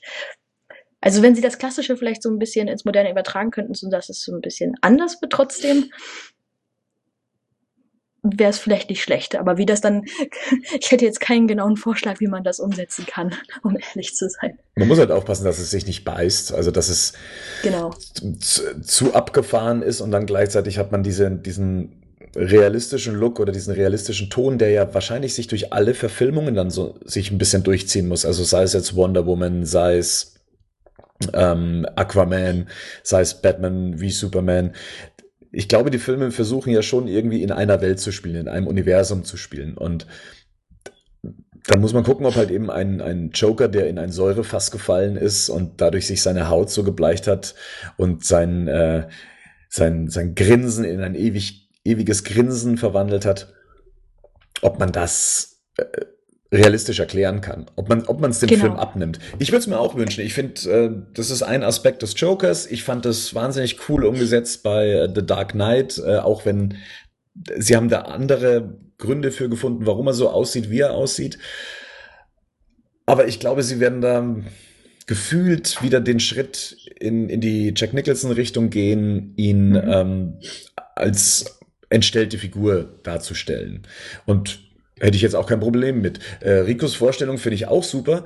Ich finde nur, dass ähm, die Sache mit dem abgeschnittenen Gesicht, was er dann auf äh, seinem Körper trägt, eine Vorgeschichte braucht. Erst dann wirkt das eben auch so, ähm, wie es wirken soll, dadurch, dass er das gemacht hat. Und ähm, da braucht man einen Vorher-Nachher-Vergleich und dann erst entwickelt das eben diese, diese obskure Optik, die er dann da hat. Ich glaube, es wäre komisch, ihn gleich zu etablieren als jemanden, der ein anderes Gesicht, das von Jared Leto, ähm, dann eben auf seinem Körper trägt. Obwohl, also, äh, ich weiß gar nicht, in den Arkham-Spielen wurde es doch auch gar nicht erklärt, wie er so geworden ist, wie er ist, oder? Dann hat sich doch eigentlich der Joker auch ganz gut so etabliert, ohne dass man eine Vorgeschichte hatte. Also ich fand, das hat ziemlich gut funktioniert. Also man hat ihn dann halt einfach so angenommen. Ist natürlich die Frage, wie das dann im Film, also ob man das im Film machen kann, weil ja da auch Publikum dabei ist, was den Joker jetzt nicht kennt. Aber also ich hätte auch gar nichts dagegen, wenn er einfach da Ja, ich ist. glaube, also Obwohl, es, hm. es gibt, glaube ich, zwei Menschen oder zwei, ähm, wie sagt man es, zwei Filmbösewichte oder zwei Comic-Charaktere oder wie auch immer man es nennen macht, die keine Origin brauchen. Der eine ist der Joker, der andere ist Darth Vader. Und bei Darth Vader hat man gesehen, was passiert, wenn man eine Origin-Geschichte für ihn machen will. Und deshalb brauche ich, der Joker braucht wirklich, ich will gar nichts. Ich werde zwar nachher den Punkt nochmal aufgreifen im späteren, wenn wir weitergehen, weil da würde ich es gern sehen, aber für den Film kann der einfach da sein. Der kann, der kann die Sache. Ich habe eh so ein bisschen das Gefühl, dass das, dass der, dass das Hauptaugenmerk irgendwann sehr stark auf den Joker gehen wird bei dem Film. Und ja. Aber das mit dem abgeschnittenen Gesicht wäre doch mal cool, weil das gab's echt noch nicht. Vielleicht nicht ganz so krass, wie es in den, weil es ist schon ziemlich blutig, wie das jetzt in den Comics aussieht. Aber so dieses, diese, diese Art an sich finde ich schon mal eine andere Herangehensweise besser als in so einem Säurebad. Das, das hat halt so, das, diese Säuregeschichte hat dann fast schon Batman, aus heutiger Sicht finde ich, ähm, ist schon ein bisschen, ähm, nicht rückständig, aber vielleicht, ja, hm. diese ewig weiße Haut, weiß nicht. Oder? Nee, gefällt mir nicht. Bin, hab mich gerade umentschieden. so von einem Moment auf den anderen. nee, ich, ich finde ich find halt an, ich meine, wir haben das Säurebad mit Jet Nicholson gehabt, wie du schon gesagt hast, dann haben wir diesen, wo man nicht weiß, wo er herkommt, Joker aus The Dark Knight. Und sowas würde ich eher nochmal sehen. Jemand, der halt sich bewusst in so einer Welt, wo Batman, wo es einen Batman gibt, wo es einen Superman gibt, bewusst dazu entschieden hat, eine schillernde Persönlichkeit zu sein und halt und nicht durch Zufall, durch ein wahnsinnig geworden zu sein, weil er in irgendein Bad geflogen ist. Aber wäre es nicht auch interessant, wenn man es ja einfach gar nicht wissen würde, weil irgendwie ist ja, Ja, immer genau, so das das. Unbekannte, so das, was den Leuten, sage ich mal, Angst machen. Es wäre eigentlich eine gute, ein gutes Mittel, womit der Joker arbeiten könnte. So dass man es halt einfach nicht weiß. Ja, Es, es hat alles seine Vor- und Nachteile. Und das haben wir ja bislang alles schon gesehen. Ähm, bei ähm, Tim Burtons Batman eben den Säurefall. Das macht die Figur halt ein bisschen tragischer dadurch, je nachdem, wie man es aufzieht. Bei The Dark Knight erfährt man gar nichts. Äh, er erzählt Lügen über seinen Ursprung und warum er so ist, wie er ist. Er ist halt einfach so, wie er ist. Das ist auch ein interessanter Punkt und ähm, stellt die Leute halt eben vor die Frage, okay, was ist mit dem Typen passiert? Warum ist er so? Das ist interessant und man muss auch keine Antwort drauf geben. Ja, das kann wirklich so eine, so eine Sache sein und dass man ihn einfach als, als absolutes akzeptiert. Ich denke halt nur, dass er sich für die Neuinterpretation des Jokers, äh, des Jokers ähm, versuchen werden abzugrenzen. Und das vor allem von The Dark Knight. Um schon überhaupt nicht erst Diskussionen aufkommen zu lassen, äh, was die Heath Ledger-Geschichte angeht. Und das hat ja auch funktioniert. Jack Nicholson zu Heath Ledger, da war ja auch schon die Sache, mein Gott, niemand wird so gut den Joker spielen können wie Jack Nicholson. Da haben wir uns geirrt. Und hier werden wir uns dann vielleicht auch wieder irren, äh, wenn man sagt, ähm, ähm, keiner kann Heath Ledger ähm, das Wasser reichen. Und allein nur um klarzustellen, ist es ein anderes Universum, werden sie versuchen, den Joker, glaube ich, anders darzustellen als das, was wir zumindest in jüngster Zeit von ihm gesehen haben. Vielleicht wiederholen sie das, was bei Tim Burton war, aber ich glaube, wir werden nicht mehr in die Richtung Dark Knight gehen. nee, definitiv nicht. Das wird ja auch ähm, so nicht funktionieren, weil es ist einfach, was man auch schon oft in, aus irgendwelchen witzigen, keine Ahnung, Howard, ne, wie, wie heißt diese, ähm, diese, diese YouTube-Serie, wo zeigt, How wie it should Filme hätten. Genau, genau. Wo dann einfach Superman kommt, ihm auf die Fresse haut und ihn dann ins Weltall schmeißt. Also im Endeffekt, das muss ja schon ein bisschen anders sein. Man muss auch schon ein bisschen, ähm, wie soll man es ausdrücken, so ein bisschen, ähm, er muss auch übermächtig sein, aber nicht übermächtig wie ein Dark Knight war. So, vielleicht. Sonst wäre wär es ja kein Gegner, sonst wäre er zwar vielleicht ein Gegner für Batman, aber kein Gegner für Superman. Und ich fände so ein abgefahrenes, schillerndes Outfit auf jeden Fall interessanter und cooler, weil zum Beispiel, wenn man sich jetzt mal anguckt, wie der in The Dark Knight Returns, in der, in einem Zeichentrickfilm aussieht, das finde ich so fast schon langweilig, wie er da aussieht. Mit diesem weißen Anzug und sein, jetzt sich noch Lippenstift dran macht. Naja, wir werden sehen. Dann würde ich sagen, bleiben wir beim Joker, aber in einer anderen Kategorie, und zwar was die Toys angeht. Wir haben ja in unserem 2015 Podcast, also noch bevor wir das Batman Forever Special rausgehauen haben, über die DC Collectibles gesprochen. Eine Figurenserie, der ich mich angenommen habe und mich äh, schlagartig in sie verliebt habe, aber damals schon angemerkt habe, verdammt nochmal, ich habe den Joker nicht bekommen. Und inzwischen weiß ich auch warum. Sie haben die Figurenreihe erstmal zurückgezogen, weil sie sie qualitativ nochmal überarbeiten wollten. Äh, Rico, du hast die ja von mir anstecken lassen. Ja, danke dafür nochmal. gerne, übrigens. gerne. Und hast dir auch mal ähm, was zu dem Thema besorgt. Welche Figuren hast du dir denn ausgesucht? Ich habe mir ähm, Two-Face und Batman geholt. Also den, wo es bisher gibt. Den, den, den, ähm, den Batman. Da werden ja noch andere kommen. Und ich habe es aber verpackt gelassen. Ich habe es nicht ausgepackt bisher. Ich habe es auch noch nicht übers Herz gebracht, sie auszupacken. Selbst wenn meine Mr. Freeze-Verpackung schon so halb geöffnet ist, die kam schon halb geöffnet an. Ich, Wirklich? ja, ähm, oh. Der, der Weg aus Amerika bis zu mir war anscheinend recht holprig. Äh, holprig. ähm, Ja, und äh, wie, wie, wie findest du die Figuren? Also jetzt mal abgesehen von meiner Meinung, die ich letztes Mal dazu hatte. Ich finde sie unglaublich gut. Also wie die, ich habe bin wirklich, ich habe mir die, so bescheuert es klingt, ich sitze immer, ich sitze als 27, fast 28-jähriger Mann vor, hab, und habe so eine verpackte, und ich traue mich nicht so aufzumachen, so eine Packung in der Hand, aber ich habe mich unglaublich drüber gefreut. Und sie sehen unglaublich gut aus. Sie sehen wirklich aus, wie ich die Figuren von damals in Erinnerung hatte, die ich auch schon hatte. Das Problem ist, wenn man dann googelt, wie die aussahen früher, die Figuren, dann weiß man, was man da erst, weiß man erst recht zu schätzen, was man hat. Was ich bisschen blöd finde, sind die Löcher, mhm. wo du auch mhm. schon meintest. Also gerade bei Batman sind die vorne. Bei jeder Figur also, sind sie bislang vorne, ja, leider. Echt? Bei Two-Face auch? Ja. Bei ihm, bei ihm sieht man es nicht so durch diese ähm, Schwarz, ähm, Schwarz-Weiß-Geschichte. Aber ja, die hat leider jede Figur ähm, vorne mit drauf. Und das war auch ein großer Kritikpunkt, zumal das auf den ganzen Produktbildern, die es im Internet gibt, diese Löcher an den Oberschenkeln nicht zu sehen waren. Und wenn du dann das fertige Produkt nach Hause bekommst, dann hast du da auf einmal so zwei komische ja, Stanzungen drin. Da haben sich viele drüber aufgeregt und Mattel hat eigentlich wirklich cool drauf reagiert, das muss man sagen. Also es gab ja noch andere Probleme. Mal abgesehen davon war es eben so, dass teilweise die Figuren auseinandergebrochen schon angeliefert wurden. Da sind Arme abgebrochen und, und Hände abgebrochen. Ist jetzt bei den Figuren, soweit ich sie verpackt beurteilen kann, bei mir nicht der Fall und ich habe Glück gehabt, aber man hat anscheinend Probleme mit dem Plastikmaterial gehabt. Und ähm, DC Collectibles hat wirklich sehr professionell reagiert und hat gesagt, ähm, wisst ihr was, wir halten jetzt erstmal die Linie an und äh, überarbeiten das Ganze ähm, komplett. Und das, das, das fand ich schon gut. Sie haben auch jeden, der sich bei Ihnen beschwert hat, ähm, ein, ähm, ein, ein, ein Entschuldigungsschreiben dann auch noch geschickt. Was ich wirklich, also sie hätten es auch einfach aussetz, äh, aussitzen können. Mattel macht das gerne. Setzt das Problem einfach aus und es passiert nichts. Aber die haben wirklich sehr professionell darauf reagiert. Und äh, jetzt sind auch schon die ersten Bilder aufgetaucht von der eben ähm, verschobenen Joker-Figur. Und ja, die Löcher sind verschoben. Äh, verschoben, sind verschwunden. und äh, man hat jetzt ein anderes Plastik verwendet. Ähm, so dass man zwar jetzt noch nichts qualitativ drüber sagen kann, weil die Figur noch keiner in der Hand hatte, aber meine Hoffnung ist groß, dass da äh, sich qualitativ was tut und solange jetzt bei meinen jetzigen Figuren noch nichts kaputt sein sollte, bin ich voll ins Fein damit mit dieser Lösung.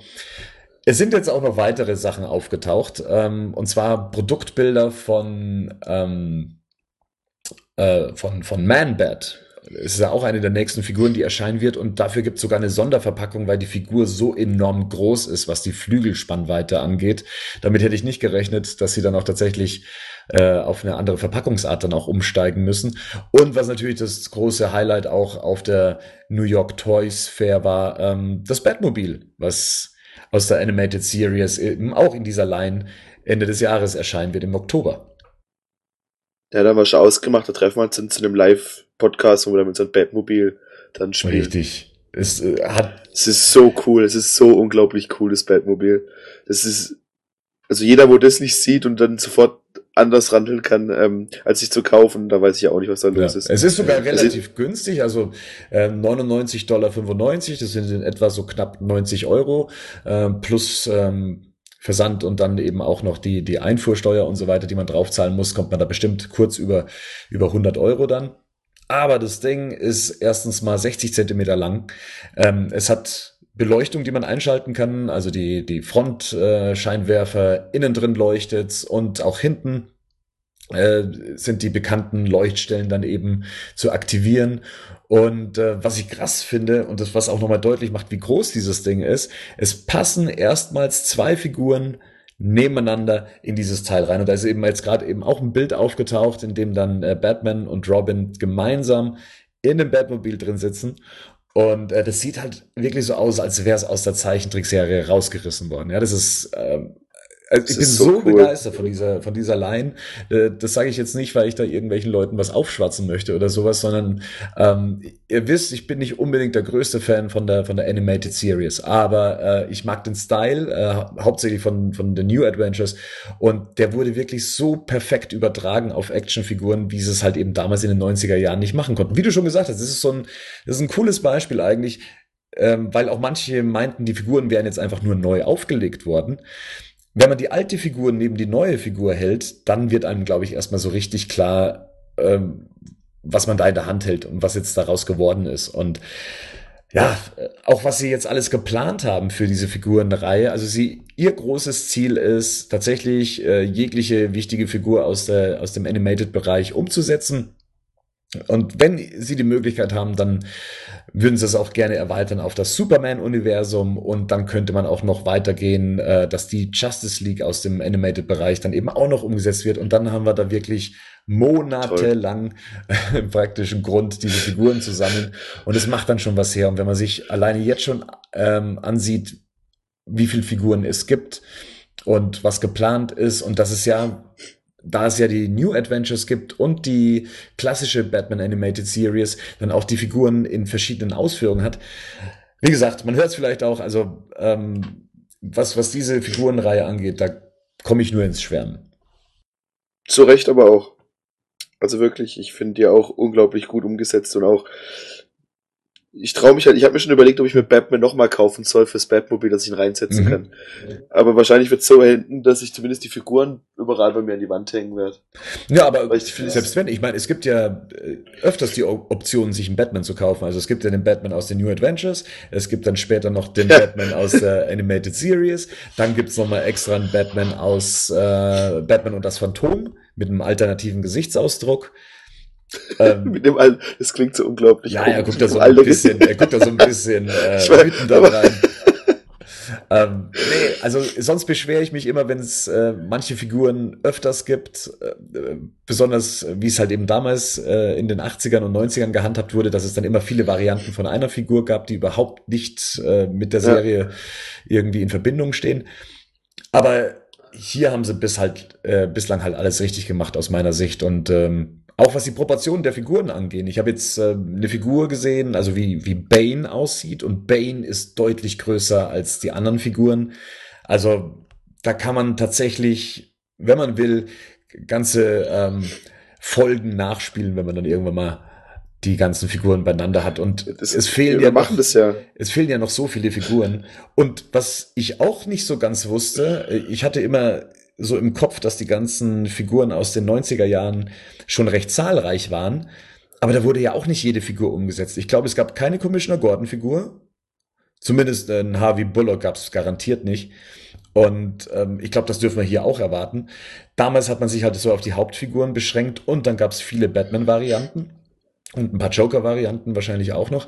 Aber dass man jetzt mal wirklich eine Serie bekommt, die so konkret sich auf die Animated Series stützt und versucht, die, die, den Formfaktor und den Style der Serie einzufangen, ich glaube, das, äh, ja, das ist jetzt in der Form einmalig, glaube ich. Können wir dankbar sein, dass wir dafür unser Geld ausgeben. Richtig, dürfen, ne? richtig. und dass man sich als Erwachsener, du sagst es ja richtig, selbst bei mir mit meinen äh, inzwischen übrigens 36 Lenzen, ähm, man sich über solche Sachen wirklich tierisch freuen kann. Jackie, wie ist es denn bei dir eigentlich? Hast, äh, hast du Interesse an solchen Actionfiguren? Interesse prinzipiell auf jeden Fall. Das Ding ist natürlich immer der Kostenfaktor. Leider. Ja, aber Leider. die sind völlig bezahlbar. die kosten, die, äh, komm, die kosten 25 Euro. Naja, wir sprechen hier von einem Stück Plastik, also das ist tatsächlich eine Sache. Ja. 25 Euro ist, ist eine Menge Geld, zumal im, im Monat, glaube ich, vier Figuren gleichzeitig erscheinen. Ja, ich will, ja, das, das ist gerade mein Problem. Also das Ding ist, wenn, ich finde, wenn man sich solche Figuren holt, dann sollte man es auch richtig machen und nicht nur eine Figur nehmen, sondern man will ja dann auch, ich sag mal, die Sammlung erweitern. Und wenn man damit einmal anfängt, dann kann man damit ja auch nicht mehr aufhören. Ich kenne das. Ich kenne ja. das auch. Also deswegen, also ich möchte da nicht nur so mir da so eine Figur hinstellen und damit dann zufrieden sein, sondern dann will ich ja auch schon richtig loslegen. Da musst du dir beim Bernd keine Sorgen machen. Der, der, der macht es schon richtig. Ja, ja, ja, ja. Aber die, die Animated Series, ähm, frage ich mich gerade, Jackie, hast du die überhaupt mal gesehen? Du bist ja jetzt nicht mit diesen Figuren, äh, nicht mit diesen Figuren, aber mit dieser Serie bist du jetzt nicht so aufgewachsen und äh, viele, viele Batman-Fans so in der, sagen wir mal, Altersklasse zwischen ähm, so 25 bis 35, die haben ja die Zeit ja damals ähm, aktiv miterlebt und haben und für viele ist das so die Darstellung von Batman. Also, aber da hängst du ja jetzt gar nicht so, sagen wir mal, sentimental mit drin, wie wir es da tun, ne? Äh, schwierig zu sagen. Also ich kenne ja so die wichtigen Dinge, sage ich mal, schon. Also jetzt nicht vom Sehen her, sondern halt so vom Hören sagen, vom Erzählen. Ich meine, ich, ich bin ja aktiv, sage ich mal, in der Szene drin.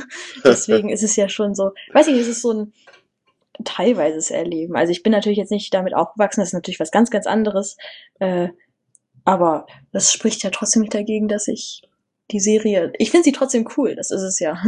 ich habe sie nicht vollständig gesehen, aber ich finde sie trotzdem gut. Also das ist, ich weiß nicht, wie das zu, zustande kommt und ich würde auch gerne die Sammelfiguren haben, aber naja, ist halt das Geld, was fehlt.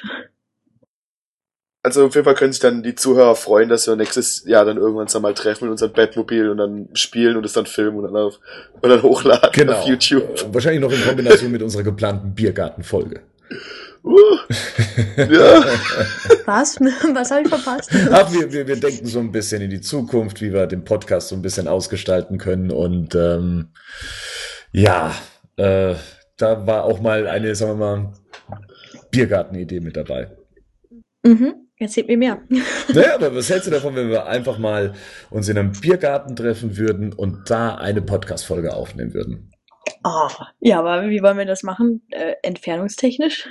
Naja, wir, wir suchen halt einen großen Biergarten aus. ja gut, das aber dann, dann, ist, dann ist da aber Bernd im Vorteil. Naja, also ich habe kein Problem, nach München zu fahren für einen Tag. Bei mir wäre wär das eine Tagesreise von acht Stunden. Ja, also, dann fahr halt rechtzeitig los. ja, das können wir schon noch irgendwie einrichten. Das kriegen wir schon irgendwie hin. Also klar, das sehen wir mal so, so als äh, Meet, die ist, Meet die and ist Greet gut. und ähm, als Ja. spezielles Happening. Wir haben ja noch ein bisschen Zeit, bis es, bis das Wetter äh, biergartenfähig wird. Schauen wir mal, wie es da weitergeht. ja. Gut, ähm, vielleicht mal zwischendurch erwähnt, der ein oder andere wird es gemerkt haben, batmannews.de hat so ein kleines Facelift bekommen. Und ähm, ich, ich war ja jetzt die letzten Tage auch so ein bisschen krank und habe dann mir gedacht, boah, puh, so langsam kann ich es nicht mehr sehen. Ähm, das passiert dann mal so alle drei bis vier Jahre, dass mir dieser Gedanke dann durch den Kopf geht und ähm, ja, wie es so ist, Geschmäcker verändern sich dann eben auch in der Zeit und ich konnte dann einfach den, sagen wir mal, Photoshop-Look ähm, einfach nicht mehr sehen und habe jetzt da einfach mal drüber gebügelt und habe mich jetzt mal mehr so designmäßig Sachen eben angepasst, die so dem, sagen wir mal, modernen Geschmack jetzt entsprechen. Alles mehr so in ins Flat-Design gebracht, hier und da äh, was verändert, äh, was die Lesbarkeit angeht. Ähm, was vielen erstmal übel aufgestoßen ist, ist natürlich, dass wir jetzt mehr auf dem weißen Grund kommunizieren als zuvor in dieser typischen Batman-Dunkelheit. Aber spätestens dann, wenn ich meine eigenen Artikel nicht mehr lesen möchte, weil ich sie nicht mehr lesen kann, und ich hoffe, das ist nicht meinem Alter geschuldet, dann heißt, ich muss irgendwas tun und irgendwas ändern. Und ich habe mich vielleicht so als kleine Anekdote so ein bisschen verliebt in das ähm, iPhone, in die iPhone-Optik äh, der Batman News-Variante. Also wenn ihr mit eurem ähm, Mobile-Browser auf batmannews.de geht, dann habt ihr da schon immer eigentlich diesen Look gehabt, den, den man jetzt hier sieht. Und den habe ich jetzt hier eben übertragen und so ein bisschen erweitert und alles ein bisschen runder, ein bisschen moderner, mehr Flat-Design, alles ein bisschen entschlackt, alles lädt jetzt auch ein bisschen schneller und ja, für die, für die nächste Zeit sollte das jetzt eigentlich reichen, damit ich zumindest erstmal damit zufrieden bin und ich hoffe, dass es euch mit der Zeit dann eben auch gefällt. Vieles ist natürlich eine Sache der Gewöhnung. Aber ähm, ich zumindest äh, möchte mein altes Design jetzt auch nicht mehr sehen. Ansonsten habe ich auch noch so ein paar Features mehr mit eingebaut. Endlich sind die Artikel ein bisschen strukturierter. Das heißt, wenn ihr jetzt auf News klickt, könnt ihr euch die Artikel sortieren nach eurem bevorzugten Themengebiet. Das heißt, wenn ihr News zu äh, Batman wie Super, äh, Superman haben möchtet, einfach draufklicken und ihr kriegt gesammelt nur die News zu dem Thema. Genauso dann eben zu äh, Themen wie Suicide Squad, äh, der Gotham TV-Serie, Justice League und so weiter, Videogames.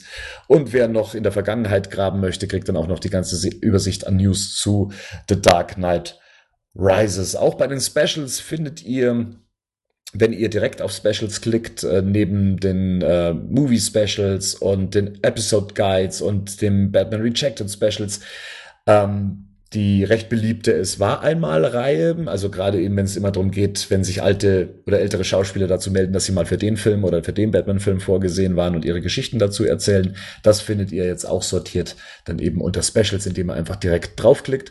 Und das war äh, ein ganzes, gro äh, ganz großes Anliegen von Rico, ähm, dass der Badcast etwas ähm, stärker in den Vordergrund rückt. Und ja, er hat jetzt auch eine einen eigenen Reiter oben in der Navigationsleiste. Einfach draufklicken und ihr kriegt alle bisherigen zehn Episoden dann eben in der Übersicht.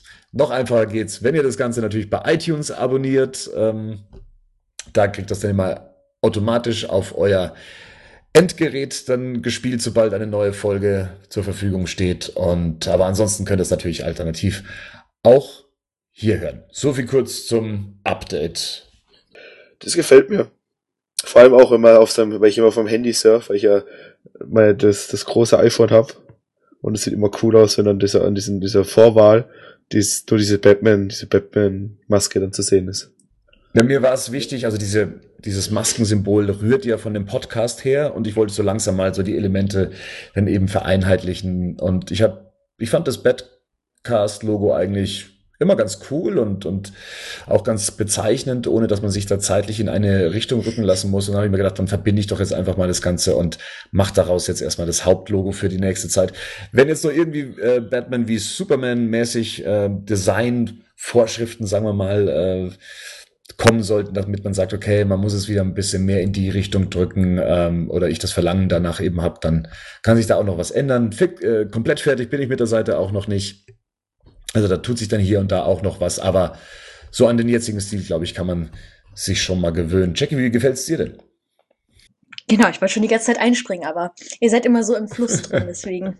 ähm, ich wollte nämlich fragen, ob du dich generell oder manchmal bei der ähm, amerikanischen, ja, amerikanischen Batmannews.com Seite inspirieren lässt. Eigentlich überhaupt nicht. Das ist, ich habe mir das schon öfters mal gedacht, ob ob einem das zum Vorwurf gemacht werden könnte? Das ist, das ist mir schon mhm. immer aufgefallen. Ja, äh, Weil ich die nämlich zuerst kannte, deswegen. Äh, das ist ich wahrscheinlich die Sache. Ähm, die, ähm, da mal kurz zur Aufklärung.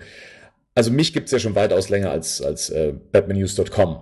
Ja. Und äh, da kann man natürlich auch sagen, okay, vielleicht haben die auch mal was von mir gesehen und haben dann eben daraus dann ähm, batmannews.com gemacht, also aus batmannews.de, batmannews.com.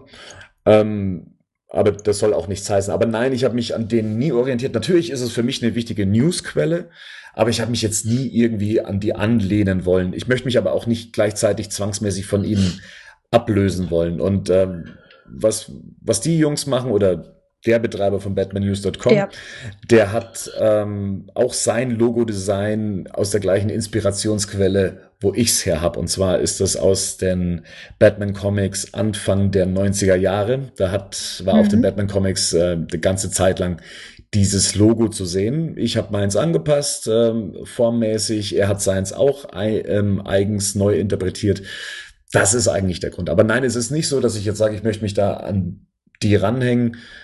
Ähm, habe ich auch gar nicht nötig. Aber ja, mir ist bewusst, dass dieser Eindruck entstehen kann, aber hier treffen anscheinend die Geschmäcker von Batman-Fans anscheinend, äh, schlagen die in die gleiche Kerbe. Ja, ich fand es ein bisschen schade, weil, ähm, also, wie gesagt, ich war ja vorher, habe ich vorher ähm, eher so auf seinen Websites darum gesurft und ähm, er hat ja seins dann auch irgendwann geändert von dem Dunklen eher ins Helle. Und das fand ich schon nicht so schön, weil es dann halt alle, alle Rennen ändern halt so ihre, ihre Website in dieses Flat Design, was, wovon ich nicht so der größte Fan bin, sagen wir mal so. Deswegen fand ich es da schon sehr schade. Und dann habe ich halt diese Änderung auf einmal bei dir gesehen und ich so, nein. nein. also so innerlich war ich schon so, warum? Weil eigentlich fand ich das so ganz kuschelig, sage ich mal, so dass es nicht so hell war. Also ich kann diesen Grund verstehen und warum du das machst, vor allem wegen der Leserlichkeit. Das ist ja auch wirklich so. Es ist halt so, dass es viel besser zu lesen ist. Aber es ist halt auch erstmal so ein, so ein großer Schritt und auch so ein, ich sag mal, so eine Anpassung, was ich ein bisschen schade finde. Also ich finde es nicht schlecht. Es ist aus den Gründen, die du erwähnt hast, natürlich ein guter Schritt gewesen. Aber weiß nicht, zu Batman passt halt so auch ein bisschen so eher das Dunkle und das Düstere. Deswegen das fand ich das halt erst, erst so, warum? Nein. Ja, das, das Interessante ist aber tatsächlich, der, der Weißanteil ist relativ gering. Ja, natürlich, die Artikel sind, stehen auf weiß, aber alles drumherum, die gesamte Website drumherum ist immer noch dunkel. Ähm, aber ich kann es verstehen. Man gibt dadurch ein bisschen die Identität auf, ähm, die man, die man sich davor aufgebaut hat. Aber wie gesagt, wenn du es selber irgendwann nicht mehr sehen kannst, dann ja. Äh, ja, kannst du es jetzt nicht irgendwie nur für, sagen wir mal, Leute, die sich über Jahre hinweg jetzt in das alte Design verliebt haben, beziehungsweise es so gewohnt waren, ähm, kann, kann man es jetzt wegen so einem Grund jetzt nicht einfach nur belassen. Es hat alles seine Vor- und seine Nachteile. Ich finde, jetzt habe ich gerade mehr Vorteile als Nachteile dadurch, äh, allein schon was die Leserlichkeit der Artikel angeht, was, was das Rendering der, der Schriften angeht, die sich sehr schwer getan haben, sich vom dunklen Grund abzuheben, äh, was die Seite dann auch nicht so schön dargestellt hat. Und ähm, ja, ich meine, wir können uns da in, in ein paar Jahren nochmal drüber unterhalten, wenn dann das nächste Redesign ansteht. ähm, dann sieht man das Ganze vielleicht nochmal ein bisschen anders da. Aber ich finde jetzt zumindest, dass die Seite wie aus einem Guss aussieht, was sie vorher nicht getan hat. Sie war so ein bisschen zusammengeflickt äh, geflickt aus verschiedensten äh, Elementen und Grafiken mhm. und ähm, ja, und es war auch immer noch, muss man dazu sagen, das Christopher Nolan Design. Äh, ich habe da immer noch mit dem Dark Knight Rises Logo im, im Header gespielt die Zeiten sind halt einfach mal vorbei. Und ähm, ja. Jackie, wir haben uns ja eh schon mal eine längere Zeit äh, drüber unterhalten. Ich war ja mal kurz davor, auch die Seite aufzugeben. Ich habe ja genau das. Mhm, ich habe ja irgendwann mal gesagt, naja, die die Nolan-Trilogie ist vorbei. Irgendwie tut sich dazwischen nichts und ich ich habe ich hab einen Job, der mich eh schon gut genug ausfüllt.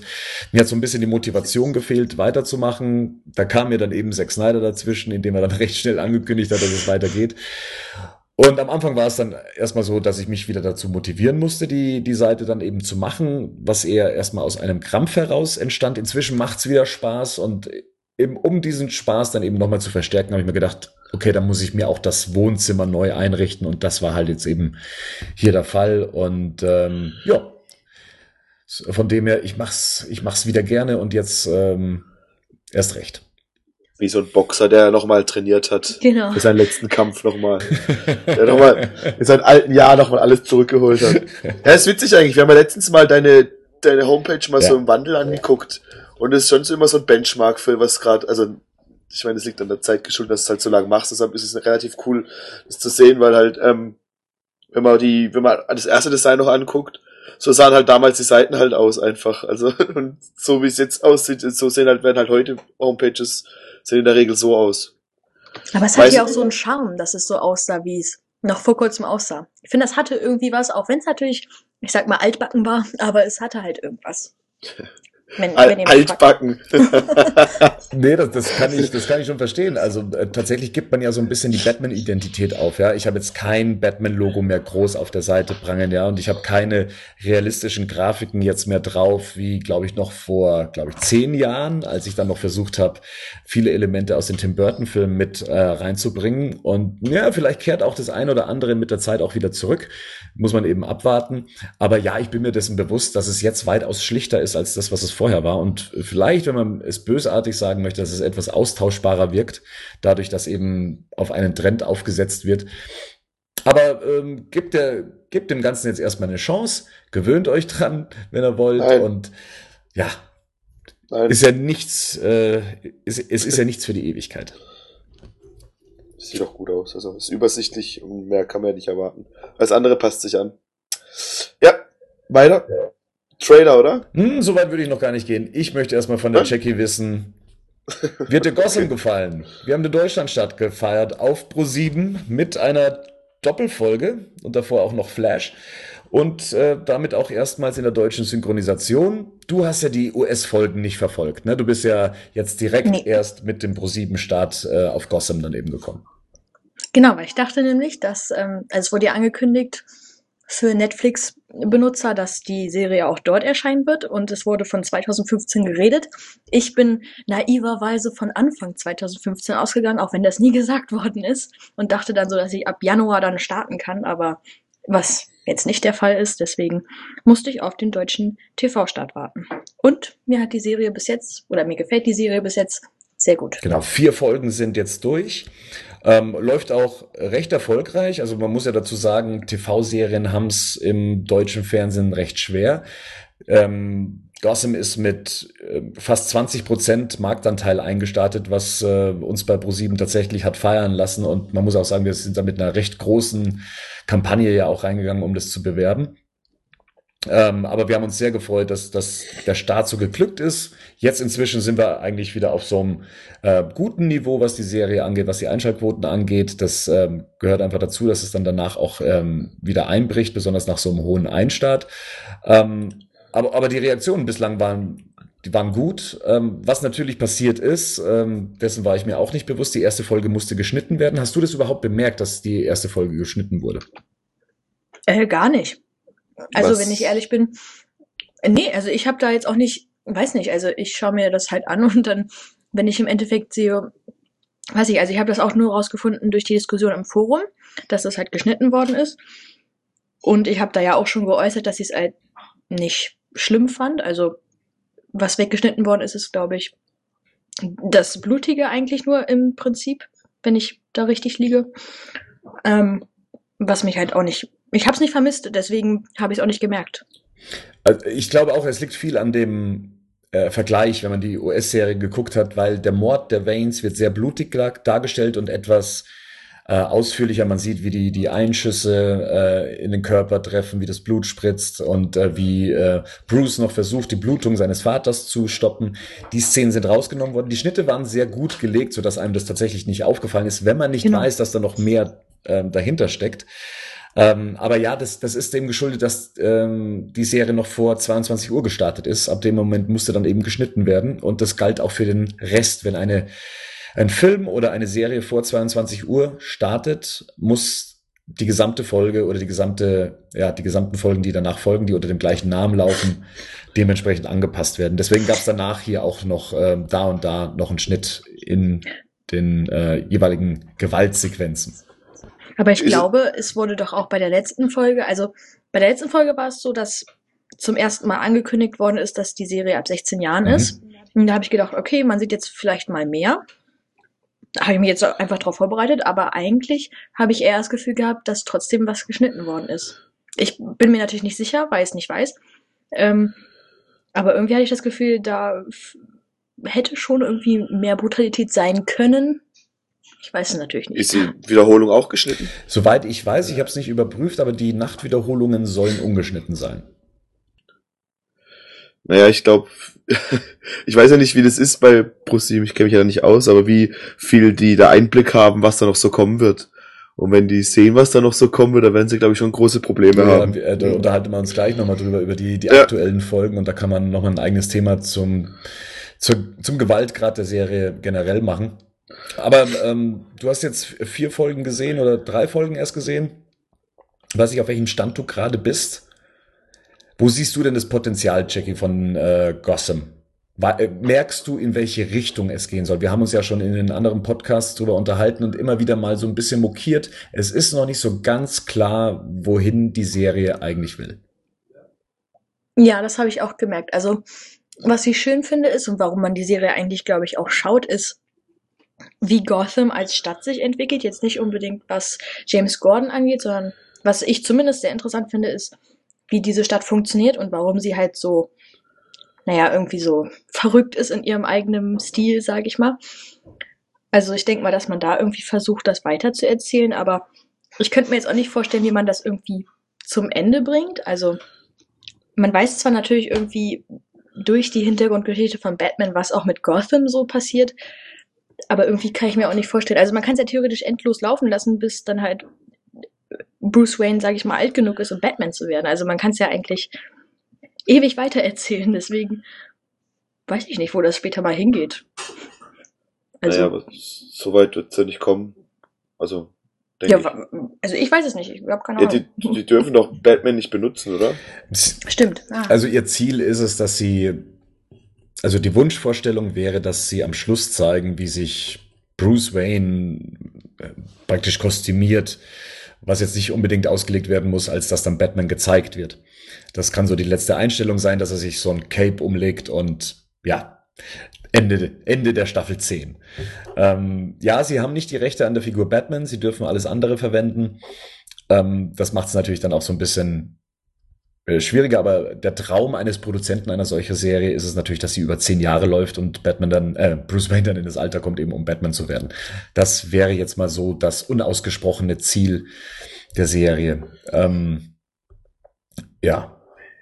Wie, ist, äh Jackie, wie empfandest du denn, was ja oft im Fandom äh, kritisiert wurde bei der ersten Folge? Es wurde ja sehr haut drauf mäßig ähm, die Figuren etabliert so dass man recht schnell merkte, okay, das ist Catwoman, die sich auch noch Cat nennt. Dann haben wir Poison Ivy, die äh, jetzt schon Ivy heißt und auch noch irgendwie verstrickt ist in, in die ganzen Geschichten. Der Comedian auf der Bühne von Fish Mooney könnte der Joker sein. Der Riddler äh, ähm, arbeitet im Police Department und stellt auch gerne ähm, Rätsel. War dir das zu viel oder hast du gesagt, ja, eigentlich ist doch das ganz nett für einen Einstart? Mm, also man muss ja auch bedenken, dass es auch Zuschauer gibt, die keine Ahnung davon haben, die keine Ahnung haben, wer das mal sein könnte, was auch immer. Und ich glaube, also ich finde es gut, ich fand es jetzt nicht schlimm, ich fand es sogar eigentlich ganz cool, dass man das so, naja, man konnte es jetzt nicht erkennen, weil ja schon die Namen daran angelegt waren. Also man hat jetzt nicht quasi selbst nachdenken müssen, oh, wer kann das sein, sondern man hat es quasi schon vor die Füße gelegt bekommen. Aber es finde ich auch gar nicht schlecht. Also ich finde es eigentlich ganz gut, wie die Serie das löst. War auch ganz interessant, das ähm, zu verfolgen, also was Facebook-Kommentare und so anging. Also Leute, die, wie du schon angesprochen hast, die sich nicht mit dem Thema auskennen, die waren ganz stolz drauf, die Figuren erkannt zu haben. Die haben gesagt, ah, ich ja. habe schon, ich habe schon den, äh, den Pinguin entdeckt, ich habe den Riddler entdeckt und ich habe Poison Ivy entdeckt. Und dann denkt man sich, okay, so falsch kann es gar nicht gewesen sein. Für uns als Fans ist es vielleicht ein bisschen zu viel, aber aus Sicht der Serienmacher, und das hat ja dann eben auch Bruno Heller dann irgendwann gesagt, dass er meinte, das musste man am Anfang so machen. Wenn man so eine Show etablieren möchte, musst du erstmal alle Zuschauer reinholen, sie auf einen Stand bringen. Ja. Und dann kannst du ähm, viel subtiler mit diesen Elementen umgehen, als es noch am Anfang der Fall ist. Ist zwar aus unserer Sicht vielleicht ein bisschen schade und ein bisschen übertrieben, aber vielleicht der richtige Weg. Also zumindest haben mir die Kommentare gezeigt, okay, der Otto Normal-Zuschauer, der braucht sowas.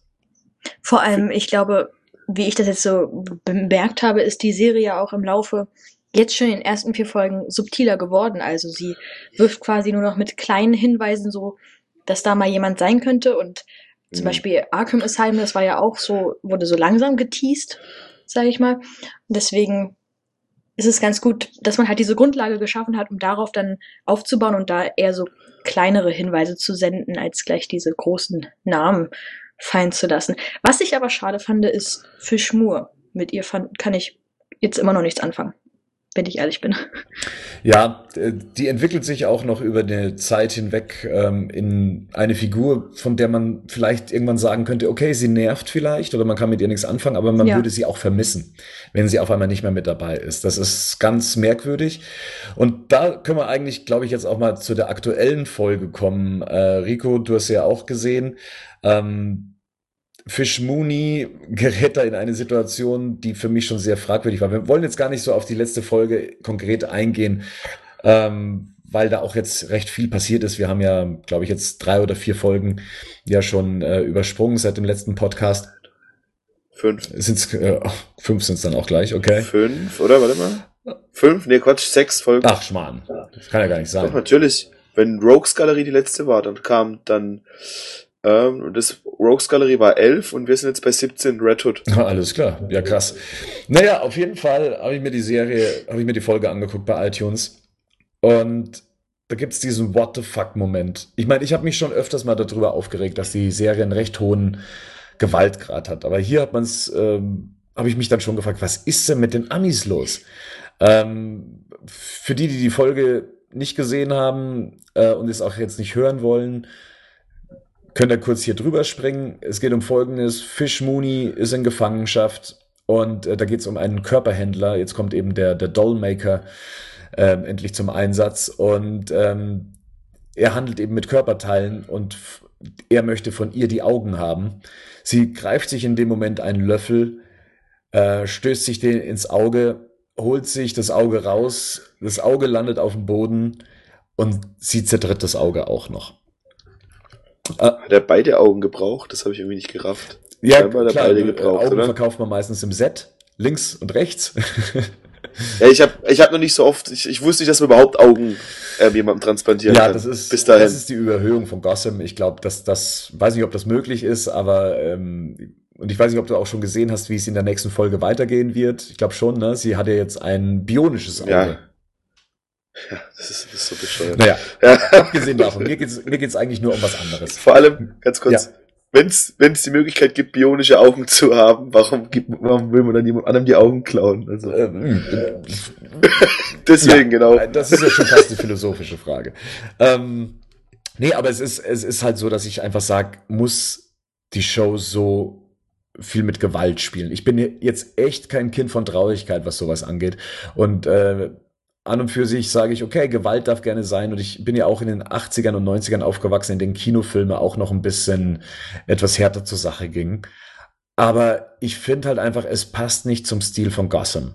Die Show versucht gleichzeitig eine Dramaserie zu sein, ähm, eine überhöhte Comic-Verfilmung ähm, beziehungsweise eine Comic-Reihe und bricht das Ganze dann immer mit diesen Gewaltspitzen auf. Davor gut, da wurden Kehlen durchschnitten, da wurde ins Auge gestochen, da wurde in den Hals gestochen und was weiß ich alles.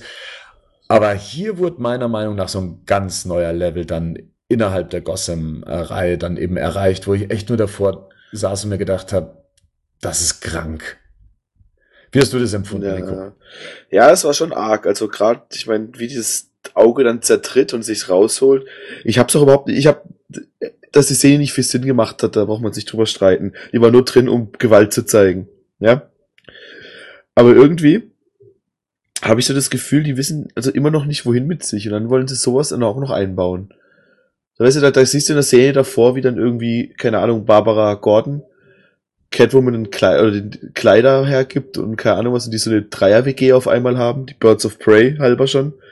Und dann eine halbe, eine halbe Stunde später siehst du dann wieder, die, wie dann Fischmuli sich das Auge rausreißt und drauf tritt. Und das ist irgendwie alles so, das steht alles in so, so einem krassen Kontrast zueinander. Das ist, ich, ich weiß nicht, irgendwie.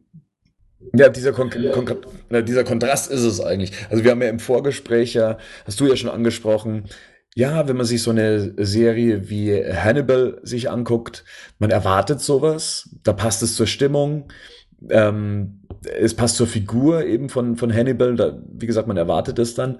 Aber ich erwarte sowas nicht von Gotham und ich brauche es auch nicht unbedingt, ja. Und auch vor allem nicht in dieser expliziten Darstellung. Also da kann man mich jetzt gerne Weichei nennen, aber mir war das tatsächlich ein Schritt zu viel. Und ich meine, das läuft im Fernsehen. Es ist ja jetzt nicht so, dass es ein Kinofilm ist, in dem man ähm, äh, wo, wo, wo man einen Altersnachweis braucht, um dann da reinzugehen. Aber ähm, der Gewaltgrad fürs Fernsehen ist schon. Ja, es muss halt passen. Ich meine zum Beispiel, weiß nicht, ob du Breaking Bad gesehen hast, aber da gibt's ja auch die Szene, wo dann halt ähm, der, der, ich weiß gar nicht mehr wer, der Gast genau jemanden auf unglaublich grausame Weise umbringt. Ja. Aber da hat es zum Kontext gepasst, da hat es in die Szene reingepasst, da war das einfach stimmig, da hat es Sinn gemacht.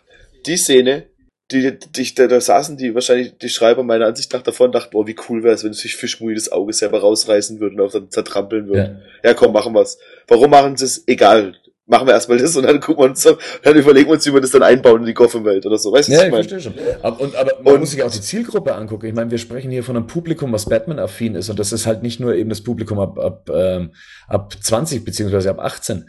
Ähm, wenn da jemand Jüngeres einschaltet, ähm, weil, weil er halt eben meint, ich kenne Catwoman. Ich meine, wir haben ja auch jüngere Charaktere drin, mit denen sich auch der Zuschauer gerne mal identifiziert und du wirst dann in der Serie damit sowas dann konfrontiert, wie ein bisschen unverantwortlich. Ja, es ist halt ein bisschen, hm, ja, ich glaube, aber das sind ja, die, die, in Amerika ist es, glaube ich, weniger das Problem, die Gewalt. Das kann gut ich glaub, sein. Wenn man da, wenn man da Brüste sehen will, wird es viel schlimmer. Was ja auch nicht geht, tatsächlich. Aber, ähm, ja, die, die Serie, also, wie gesagt, ein paar Sachen gefallen mir immer noch richtig gut und ich finde, wenn die denn, gerade diese, diese, ähm, Alfred und Bruce Geschichte, das ist die, wo mich ehrlich gesagt noch dran hält, das weiter zu gucken. Weil ich das am interessantesten ja. finde. Echt? Mit, mit Abstand aber. Das wird noch viel besser auch, weil, weil auch dann, auch diese, wo sie dann im Vorstand sind, wo dann Bruce von den, also wie gesagt, wir wollen dann so viel, aber trotzdem, aber es ist das, was mich dranhält. Ja. Ich war auch unglaublich traurig, ähm, was da jetzt mit Alfred passiert ist, zum Beispiel zum Schluss. Ja. Weil mir das für Bruce richtig leid getan. Das ist die Stärke der Serie, auch noch in Kombination mit Jim Gordon und da ist sein, sein Love Triangle oder wie man das nennt, was er da gerade so ein bisschen hat. Das sind die Sachen, die interessant sind. Alles andere ist echt so ein bisschen, auch das, also wir können ja schon ein bisschen drüber reden, was in den letzten Folgen mhm. passiert ist, oder? Ich finde es unglaublich nervig, dass die jetzt in jeder Folge, also bis in den letzten zwei Folgen, so getan haben, als ob man jetzt einen Joker sieht. Die haben die Möglichkeit, ich fände es zum Beispiel mal interessanter, auch wenn das keiner außer mir wahrscheinlich sehen will, mal eine richtige Joker-Origin zu sehen. Weil das da die Möglichkeit wäre, aber dauernd jemand anders zu bringen, wo ich dir auch schon geschrieben habe, ich habe doch da, ähm, meinst du, ob das der Joker wäre, dieser rothaarige Junge? Mhm. Der, wie ist er, Jerome, glaube ich. Ja. Ja. Und es spielt, der, der Trailer zu der Folge allein spielt schon völlig drauf an, dass er der Joker ist. Es war so übertrieben und auch, also irgendwie, der, der, der Trailer geht dann so in der Amerika zu der amerikanischen, ähm, ja, der da Fox kam irgendwie, wir haben Catwoman kennengelernt, wir haben den Pinguin kennengelernt und der nächste Gegner versteht keinen Spaß oder no joke irgendwie. Ja. Sowas war das ja. Und das wird, so, oder auch dann die Folge danach mit den Red Hoods. Und das, das finde ich unglaublich, ich finde das, weiß nicht, das, das macht mir echt keinen Spaß. Das ist echt das, auch diese, ja. Und das auch immer, du denkst, es wird ein Gegner, ein großer Gegner von Batman vorgestellt und dann ist es doch jemand anderes. Das passiert ja auch in Arkham Asylum, wo dieser, ähm, dieser Mann ausbricht mit dem, dieser, der dann El der Electro, Electrocutioner mhm. ist. Da hast du auch gedacht, es wäre Hugo Strange, ja. oder? Erstmal. Aber ich weiß nicht, ob das beabsichtigt war, aber ähm, ich hätte ihn mehr gut da als kommt Hugo die Strange. Brille, der Bart. Ja, ich weiß nicht, ob das absichtlich war, aber ähm, ja, ich hätte ihn mir gut als Hugo Strange vorstellen ja, können. Ja, zum Beispiel. Mhm.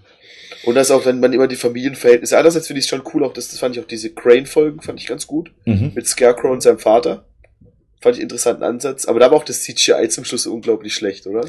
Ja, das äh, Fernsehserienniveau halt. Ja, ja, aber du brauchst ja Vogelscheuche nicht mit CGI zu. also ich, ich verstehe es, wenn man was anderes mit CGI macht oder mit, mit aber da, da hätte man sich, glaube ich, auch billiger anders helfen können, wahrscheinlich. Ja keine Ahnung, ich habe noch nicht so viele Serien produziert in meinem Leben. Also um da kurz darauf einzugehen, ähm, A, die Alfred und Bruce Story. Ähm, Jackie, du hast jetzt gerade eben gemeint, oder du wolltest da intervenieren, beziehungsweise hast dich drüber gewundert, warum äh, uns die Bruce und Alfred äh, Geschichte gut gefallen kann. Was, was hast du denn da bislang mitgenommen aus dem, was du gesehen hast? Also, also ich kann verstehen irgendwie, dass man in der Serie was anderes machen möchte. Aber irgendwie fand ich die Bruce und Alfred Sache, weiß nicht, Alfred ist ein bisschen gemein zu Bruce. Also natürlich, irgendwie muss das ja auch sein. Er muss ja irgendwie eine Erziehungsfigur jetzt darstellen, die sich auch durchsetzen kann. Aber Alfred ist manchmal richtig mies zu Bruce. Also Bruce ist auch irgendwie komisch. Also natürlich irgendwie, also ich finde ich, also mein erster Gedanke war, okay, komisch, anders. Hm? Also ich weiß nicht genau warum, weil die Beziehung ist ja jetzt auch noch nicht so deutlich dargestellt worden in den vier Folgen. Es ist ja nichts eigentlich. Und ich weiß nicht, also irgendwie ist die Stimmung ganz komisch zwischen den beiden. So, ich kann, ich weiß nicht, warum Alfred so drauf ist, wie er drauf ist und warum Bruce so drauf ist. Und irgendwie habe ich auch nicht das Gefühl, dass sie sich wirklich verstehen, obwohl sie ja eigentlich, ja, irgendwie schon eine sehr tiefe Bindung eigentlich erreichen sollten.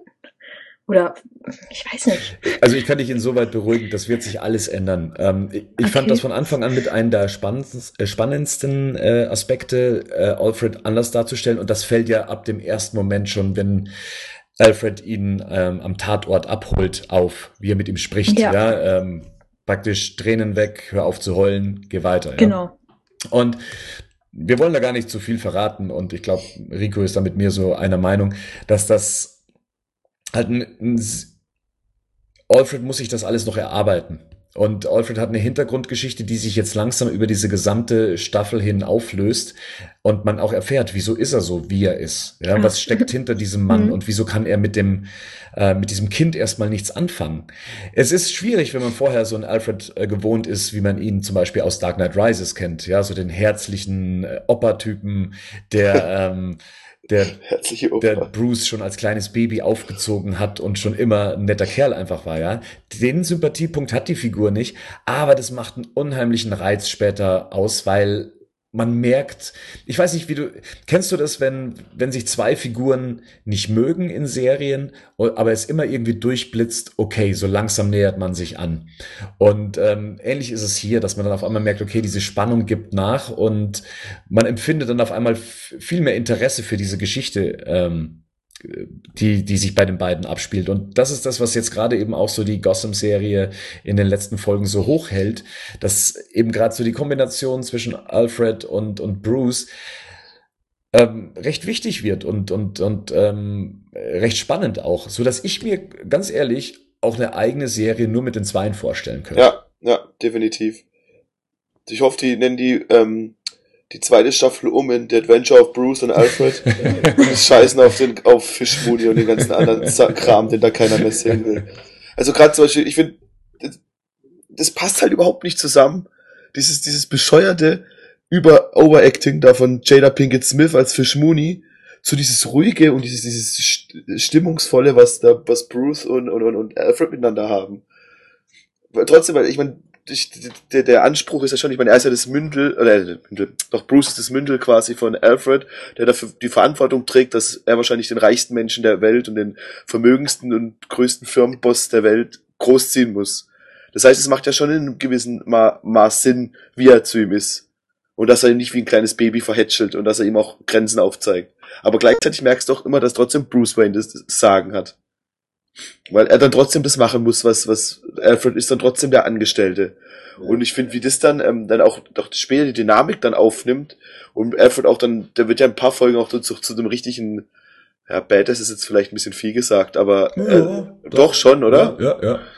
Und auch wie er dann, ähm, ja, dass er auch quasi so der, der erst er der erste ist, der auch dann nicht nur die, die, die, den Geist, sondern auch die den Körper von Bruce so ein bisschen trainiert und so und wie er ihn dann auch dann, ja, diese, diese Camping-Folge zum Beispiel fand ich extrem stark. Mhm, weißt du, was ich meine? Ja. Wo dann auch, und das war, und das ist halt sowas, und das macht die Serie hundertmal sehenswerter als Fischmuni, die irgendwo in irgendeinem Keller irgendwelche Leute vor sich, sogar der, der Pinguin, der passt sogar noch besser rein. Obwohl der, und die, auch diese, diese, diese die ganze Mafia-Geschichte passt eigentlich auch noch einigermaßen mit dazu aber manche Sachen kotzen mich einfach, also ich kotze mich auch. Mehr schon beruhigt. Ja, aber es ist, es ist einfach so bescheuert, Mann.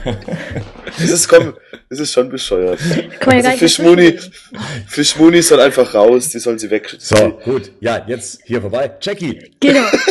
Ich wollte nämlich sagen, ich fand es nämlich ganz schön krass, weil gerade, also Bruce Wayne hat gerade seine Eltern sterben sehen. Die sind ermordet worden. Einfach so aus dem Nichts. Und Alfred ist so, tja, muss man halt jetzt mitleben, ne? Ist, ja, können wir jetzt nichts gegen machen, ne? Sind wir mal ganz herzlos vor dem kleinen Jungen. Also gerade, also natürlich, so dieser Abstand und dieses, ja, naja, dieses, weiß nicht, wie ich das beschreiben soll, aber natürlich kann man da jetzt nicht so dem Bruce da jetzt fallen lassen und dass er jetzt erstmal die nächsten Jahre vor sich hin äh, trauert, sage ich mal.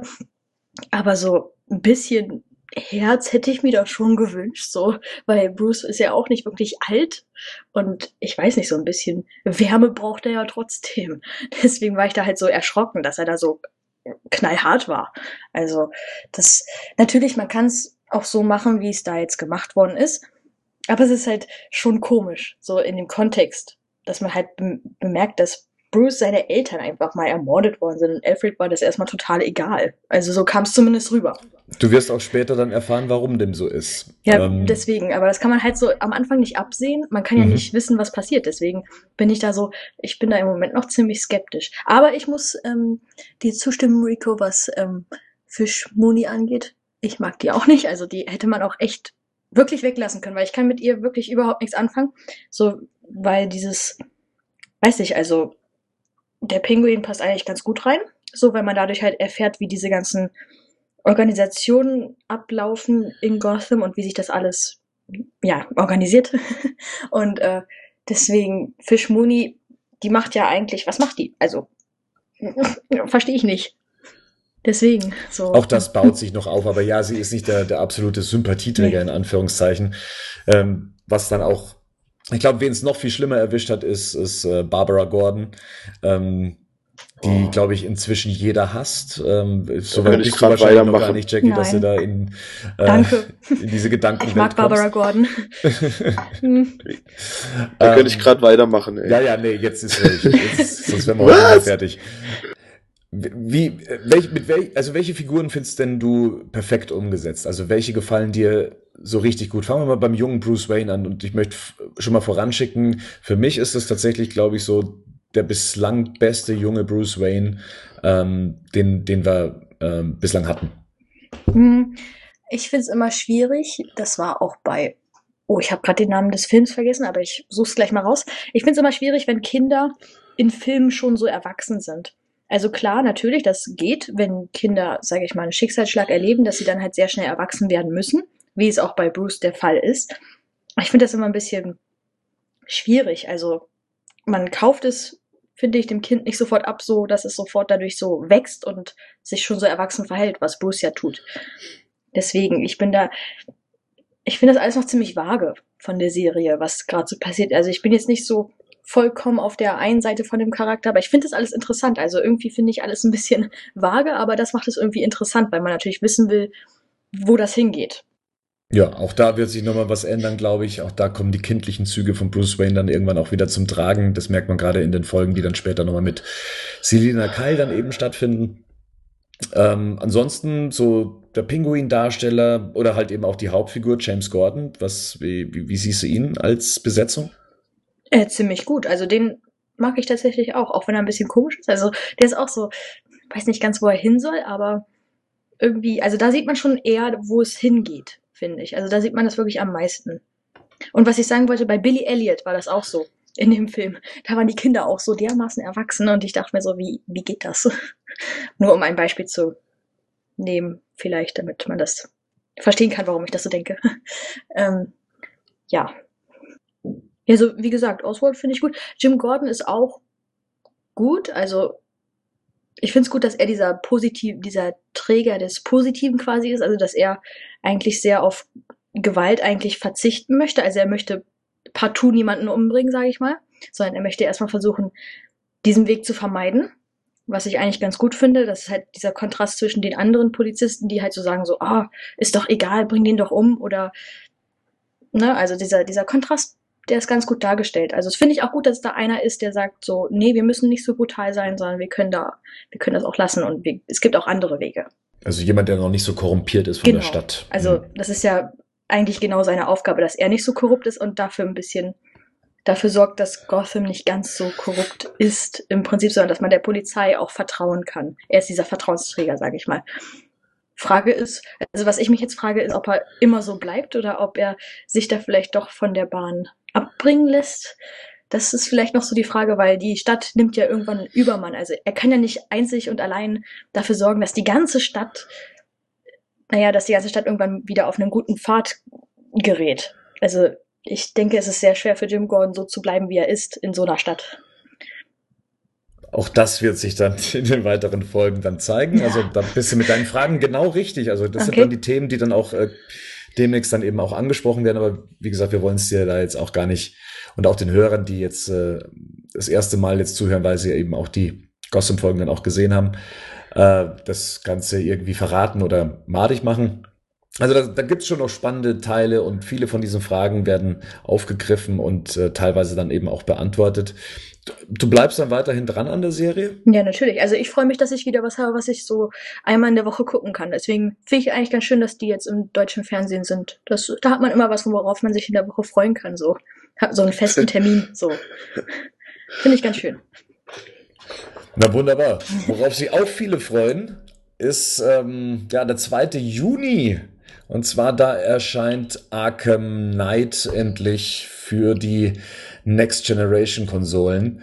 Und ich habe mich äh, auf, auf, meiner Website schon so ein bisschen drüber ausgelassen, dass ja schon seit Wochen nichts mehr zu dem Spiel zu hören war. Zumindest nichts, womit man jetzt wirklich ähm, ja, auf das Spiel hinarbeiten kann.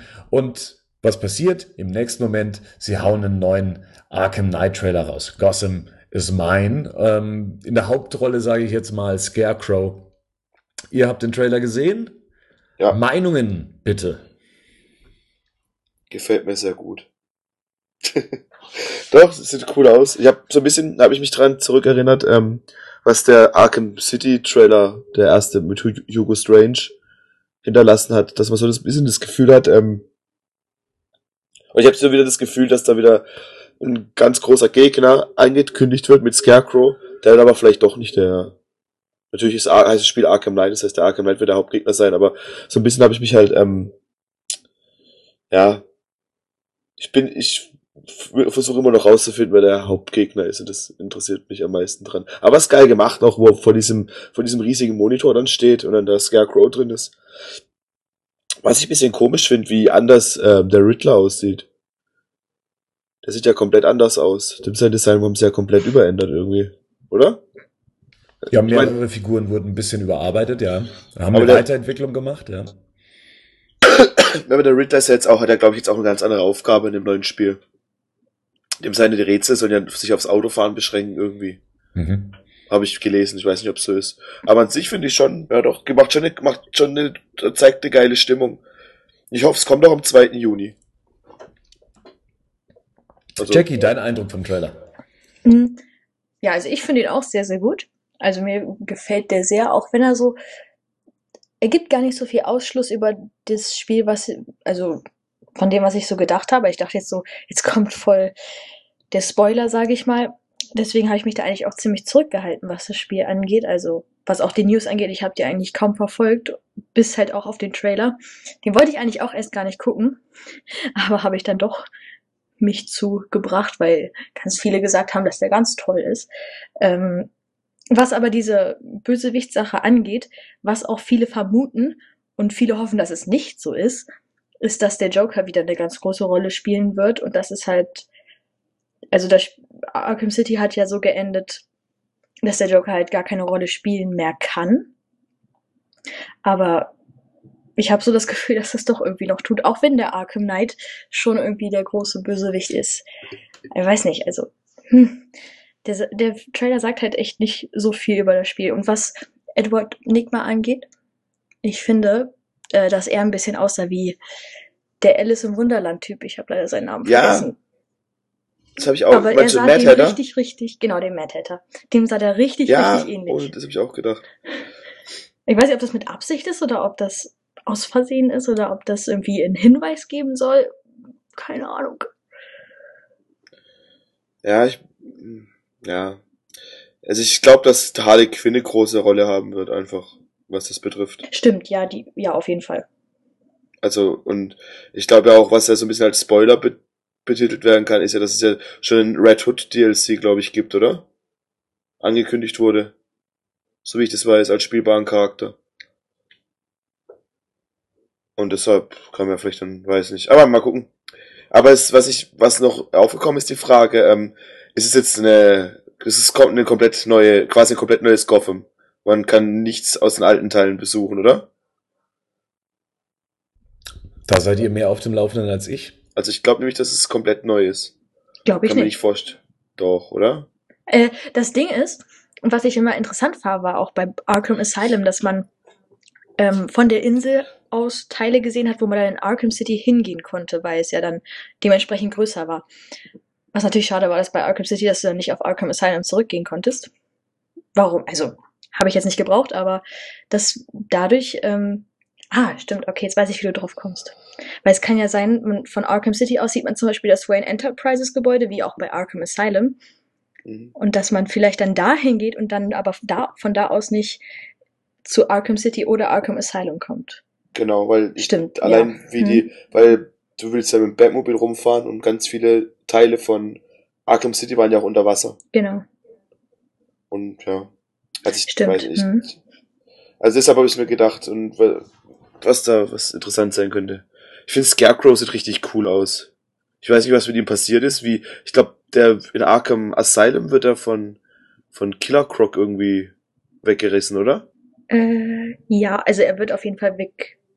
Ja, er wird weggesnackt von ihm, quasi. Ja, und dann gab's ja in, in Arkham City und Arkham Origins gab's ihn ja gar nicht zu sehen. Äh, doch, es Ich glaub, gab du konntest- Easter Eggs.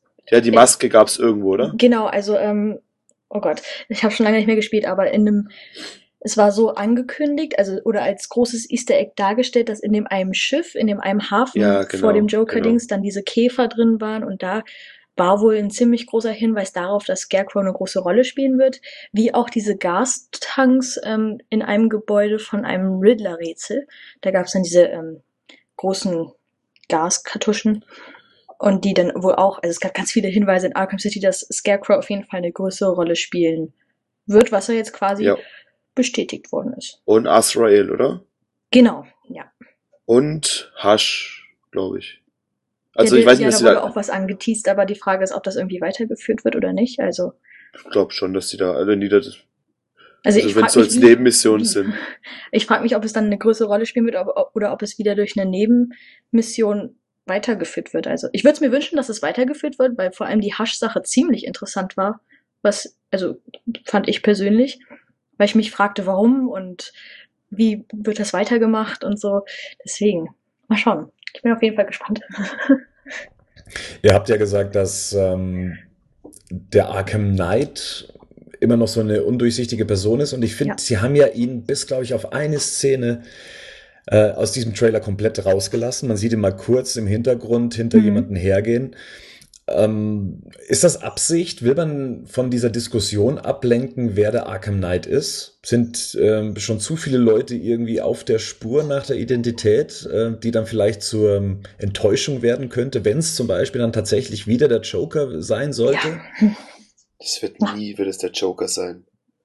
Warum nicht? Also ich, ich kann es mir echt doch- vorstellen. Ach, das wäre doch total bescheuert. Ja, natürlich, aber Also, ich komm. kann's mir echt nochmal- vorstellen. Dann, dann, dann, das, das passt ja, ich meine, man hat ihn ja schon reden hören. Und Stimmt, verzerrer. Ja, aber dann weiß nicht. Und weiß man, ob Mark Hamill mit, ähm, Stimmt, schon- das wäre jetzt wichtig zu wissen. Na gut, sie sind nicht mehr auf Mark Hamill angewiesen, äh, angewiesen, spätestens seit äh, Arkham Origins, nachdem sie dann Ersatzsprecher ja schon für ihn gefunden haben. Er selber hat ja mal angekündigt, dass er nicht mehr den Joker sprechen wird. Aber sie haben ja für Arkham Origins wen Neues gecastet, der ihn sprechen wird. Also, und der war ja recht nah an ihm dran. Die Leute waren ja sehr zufrieden mit, mit seiner Performance. außer einer tollen deutschen Synchro. Wo dann das, der ganze Twist schon gespoilert wurde. Ja, nee, ähm, ja, ich glaube nicht, dass, ich könnte mir vorstellen, dass es ein Robin ist oder sowas, der Arkham Knight, oder das ist vielleicht, ja, also es wird, glaubt ihr, es ist ein komplett neuer? Ich würde es mir wünschen, äh, allein schon, um die ganze Rätselreit, äh, Rätselraterei der Fans äh, im Keim zu ersticken. Oder zumindest äh, Hier, ihr Penner. Ja, weil tatsächlich viele so tun, als könnten sie alles durchschauen. Ja. f- viele wollen immer gleich alles durchschauen und sagen, wow, das kann nur der oder der sein und ähm, man muss jetzt Rätsel raten. Ich fänd's eigentlich ganz schön, wenn es am Schluss tatsächlich ein völlig neuer Charakter wäre. Was weiß ich, vielleicht irgendeiner, der tatsächlich schon in den anderen Spielen vorkam, was weiß ich, ein, ein Wachmann, ja, der dann äh, Oh. zum, zum, zum Arkham Knight wurde, der vorher nur eine ganz kleine Rolle gespielt hatte und ähm, ja, zur, zur eigenständigen Figur wird. Ich fänd's gefährlich von Seiten Rocksteady, wenn es wieder der Joker wäre. Ich glaube, das wäre eine Ja. große Enttäuschung für viele, weil man einfach mit diesem Thema irgendwann abschließen möchte. Dieses Thema machen wir öfters durch. Das geht auch bei den Comics so, dass die Leute sagen, ach, muss immer wieder der Joker auftauchen, langsam geht er mir auf den Sack, überall steckt der Joker dahinter und hier läuft das Ganze natürlich auch Gefahr. Ich meine, wir haben den jetzt drei Spiele lang äh, als den Drahtzieher hinter, hinter den ganzen Sachen dann immer ähm, äh, gehabt und irgendwann ist halt auch Schluss. Andererseits, ich meine, sie sagen immer, das ist das finale Kapitel der Dark Knight, äh, der Arkham-Reihe. Da sagt man sich natürlich als Fan, ja, da sollte der Joker schon dran beteiligt sein. Was spricht denn dagegen, dass es der Joker ist? Also, ähm, Jackie hat schon gesagt, er ist eigentlich recht eindeutig ähm, abgetreten Mhm. ähm, im, im letzten Teil oder in dem, der davor spielt. Da gibt's ja immer noch Leute, die sagen, ja, das könnte auch Ja, äh, mhm. Clayface sein. Genau, ja. Ähm, Das ist ein ganz großer Punkt, glaube ich sogar. Also diese ganze Verwandlungsgeschichte, die ja da, oder diese der falsche Joker-Geschichte, spielt ja eine ziemlich große Rolle und irgendwie wurde es auch nicht eindeutig aufgeklärt, wann wer wer war. Fand ich zumindest. Also es, Mhm. man, man kann trotzdem irgendwie mit Sicherheit noch einen Weg finden, dass es eben doch nicht der richtige war. Und es gab ja auch ganz viele ähm, Easter Eggs auch wieder im DLC, glaube ich, dass es irgendwie einen Weg gibt, dass der Joker doch wieder zurückkommt. Also ich finde das spannend von der Idee her, dass man ihn doch irgendwie wieder zurückholen könnte. Auf der anderen Seite, also man muss, man muss ja irgendwie die Easter Eggs erklären können. Deswegen, also ich glaube, ich hatte irgendwann mal im Forum gesagt, so ja, es gibt ja ganz viele Easter Eggs für Scarecrow und der spielt bestimmt eine große Rolle. Und da kamen auch ganz viele, die gesagt haben, nein, das kann, nee, der wird bestimmt überhaupt keine Rolle spielen und nein, das kann ja gar nicht sein. Aber letztendlich war es dann doch so. Also die Easter Eggs darf man, denke ich, auch nicht unterschätzen. Mhm. Und es gab auch viele Hinweise darauf, dass es eben doch so kommen könnte. Also ich denke nicht, dass äh, der Joker irgendwie eine Hauptrolle spielen wird, aber auch keine Nebenrolle. Also hm, es ist halt so ein Rätselraten, deswegen, also man kann da, glaube ich, zurzeit gar keinen zufriedenstellen, bis das Spiel raus ist. Für mich wäre es halt ein bisschen ein billiger Trick, es wieder den Joker ja. sein zu lassen. Es hat was irgendwie aus so ganz schlechten B-Movies, wenn äh, wieder ein Gegner auftaucht, der eigentlich schon vorher ähm, auf eine ziemlich dramatische Art und Weise ja auch ähm, abserviert wurde. Mhm. Wir erinnern uns an den Abspann. Es wurde ja zelebriert, dass der Joker tot ist. Aber wenn das doch es nicht war, das ist ja das Ding. So, wenn das, da, das ist das Ding. Ich meine, dazwischen gab es nochmal die Comicserie, in der auch nochmal dargestellt wurde, dass der Joker verbrannt wurde. Mhm. Jetzt äh, erscheint auch gerade in USA das Prequel, die Prequel-Comics zu Arkham Knight, in dem das auch eben nochmal aufgegriffen wird. Das beginnt mit der letzten Szene, in der Batman den Joker äh, rausträgt und ihn eben auf das ähm, Dach von dem Auto dann eben von Commissioner Gordon hinterlässt. Und ich glaube, die nächsten Szenen sind dann auch wieder die, in denen er verbrannt wird. Klar, es kann, kann natürlich auch sein, dass da einfach nur Clayface verbrannt wird, aber das wäre dann wahrscheinlich auch wieder sehr schlampige Polizeiarbeit, wenn man da DNA-mäßig nicht nochmal überprüfen würde oder Blut zapfen würde, keine Ahnung, oder ja, sei es mal dahingestellt. Ich kann mir vorstellen, selbst wenn der Joker zurückkommt, dass er aber nicht der Arkham Knight ist. Hm. Ich kann mir vorstellen, spinnen wir doch das Ganze mal so ein bisschen ähm, durch. Also die, das Universum von Arkham Knight oder die, überhaupt das Arkham, das Arkham-Universum bedient sich ja auch vieler fantastischer Elemente. Was wäre denn, wenn Arkham Knight ein geklonter Bruce Wayne wäre? Also ja. Hush. Hush ist jetzt an sich jetzt keine geklonte Figur. Ja, also ich sag jetzt mal, ne, also er versucht ihn ja zu zu klonen in dem Sinne vom Aussehen her jetzt. Mhm. Deswegen, er Wenn ist ja quasi ein doppelter Bruce Wayne zur Zeit durch, da, durch das Aussehen. Ich meine sogar Batman, also Bruce Wayne, war ja selbst erstaunt, wie echt er aussieht. Also ich fand es auch ganz komisch, man hat die Narben total gesehen und Bruce Wayne so, was, du siehst aus wie ich. So ungefähr. Mhm. fand mhm. ich ganz komisch in dem Spiel. Aber warum nicht? aber ich, ich finde, der sieht zu so schlaksig aus. Wenn du Hasch in einem Spiel anguckst, der ist ja richtig bullig. Der wie Bruce Wayne halt. Ich habe aber gerade mal, wenn ich hier mal ins Spoiler-Territorium gehen darf, gegoogelt den Voice-Actor vom Arkham Knight. Und der hat unter anderem, tut er auch Two-Face sprechen.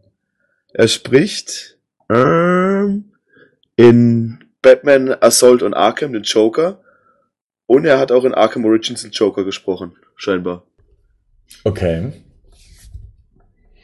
Und was? Mh, hm. wie, wie haben wir denn die Stimme von, von äh, des Arkham Knight bislang gehört? Haben wir die überhaupt schon gehört? Dieser, Tra dieser Trailer, den es auf, dem, auf der Gamescom gab, da hat man gehört.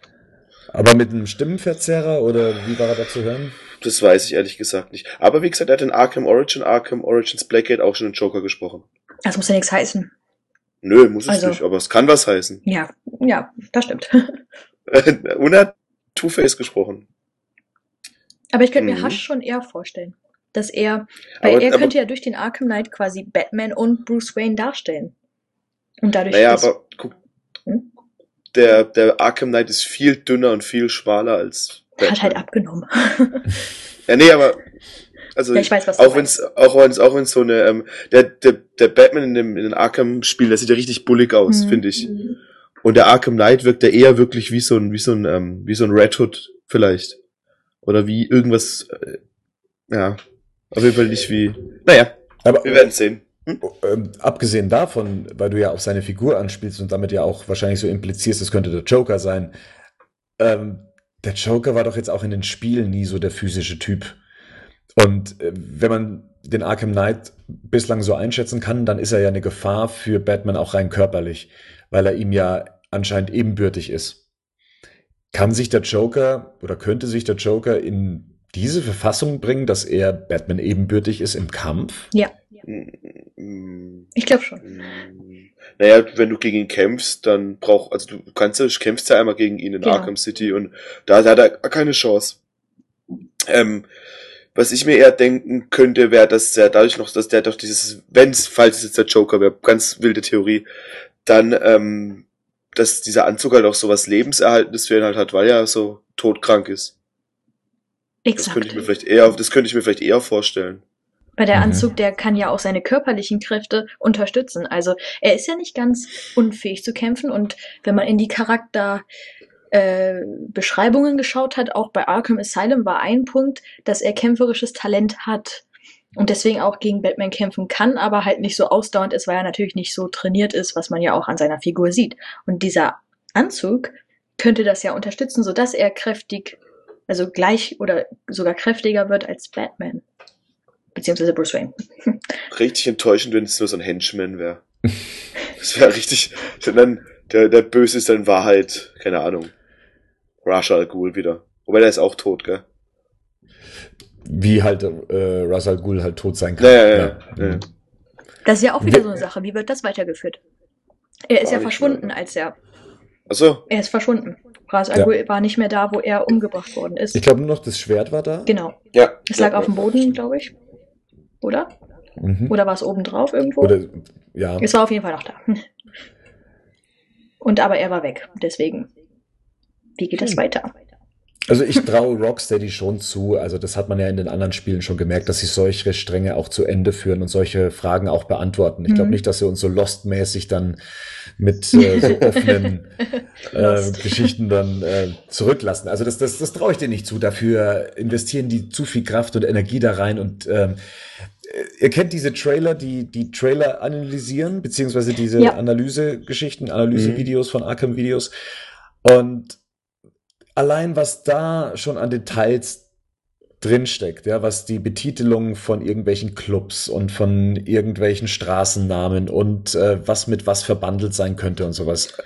Ich, ich sitze dann da davor und bin dann immer so in, in den Kopf der Macher drin und denk mir, mein Gott, ähm, was die alles versuchen, damit reinzubringen und ähm, also wie sie da in dieser Story drin sind und auch in dieser Figur und in dieser Welt von, von Gotham City und, und Arkham generell, da, da kann ich mir nicht vorstellen, dass sie dann irgendwie große Fragezeichen hinterlassen werden bei der Auflösung von der letzten Geschichte dann letztendlich. Es wäre schade, wenn sie da vieles offen lassen würden.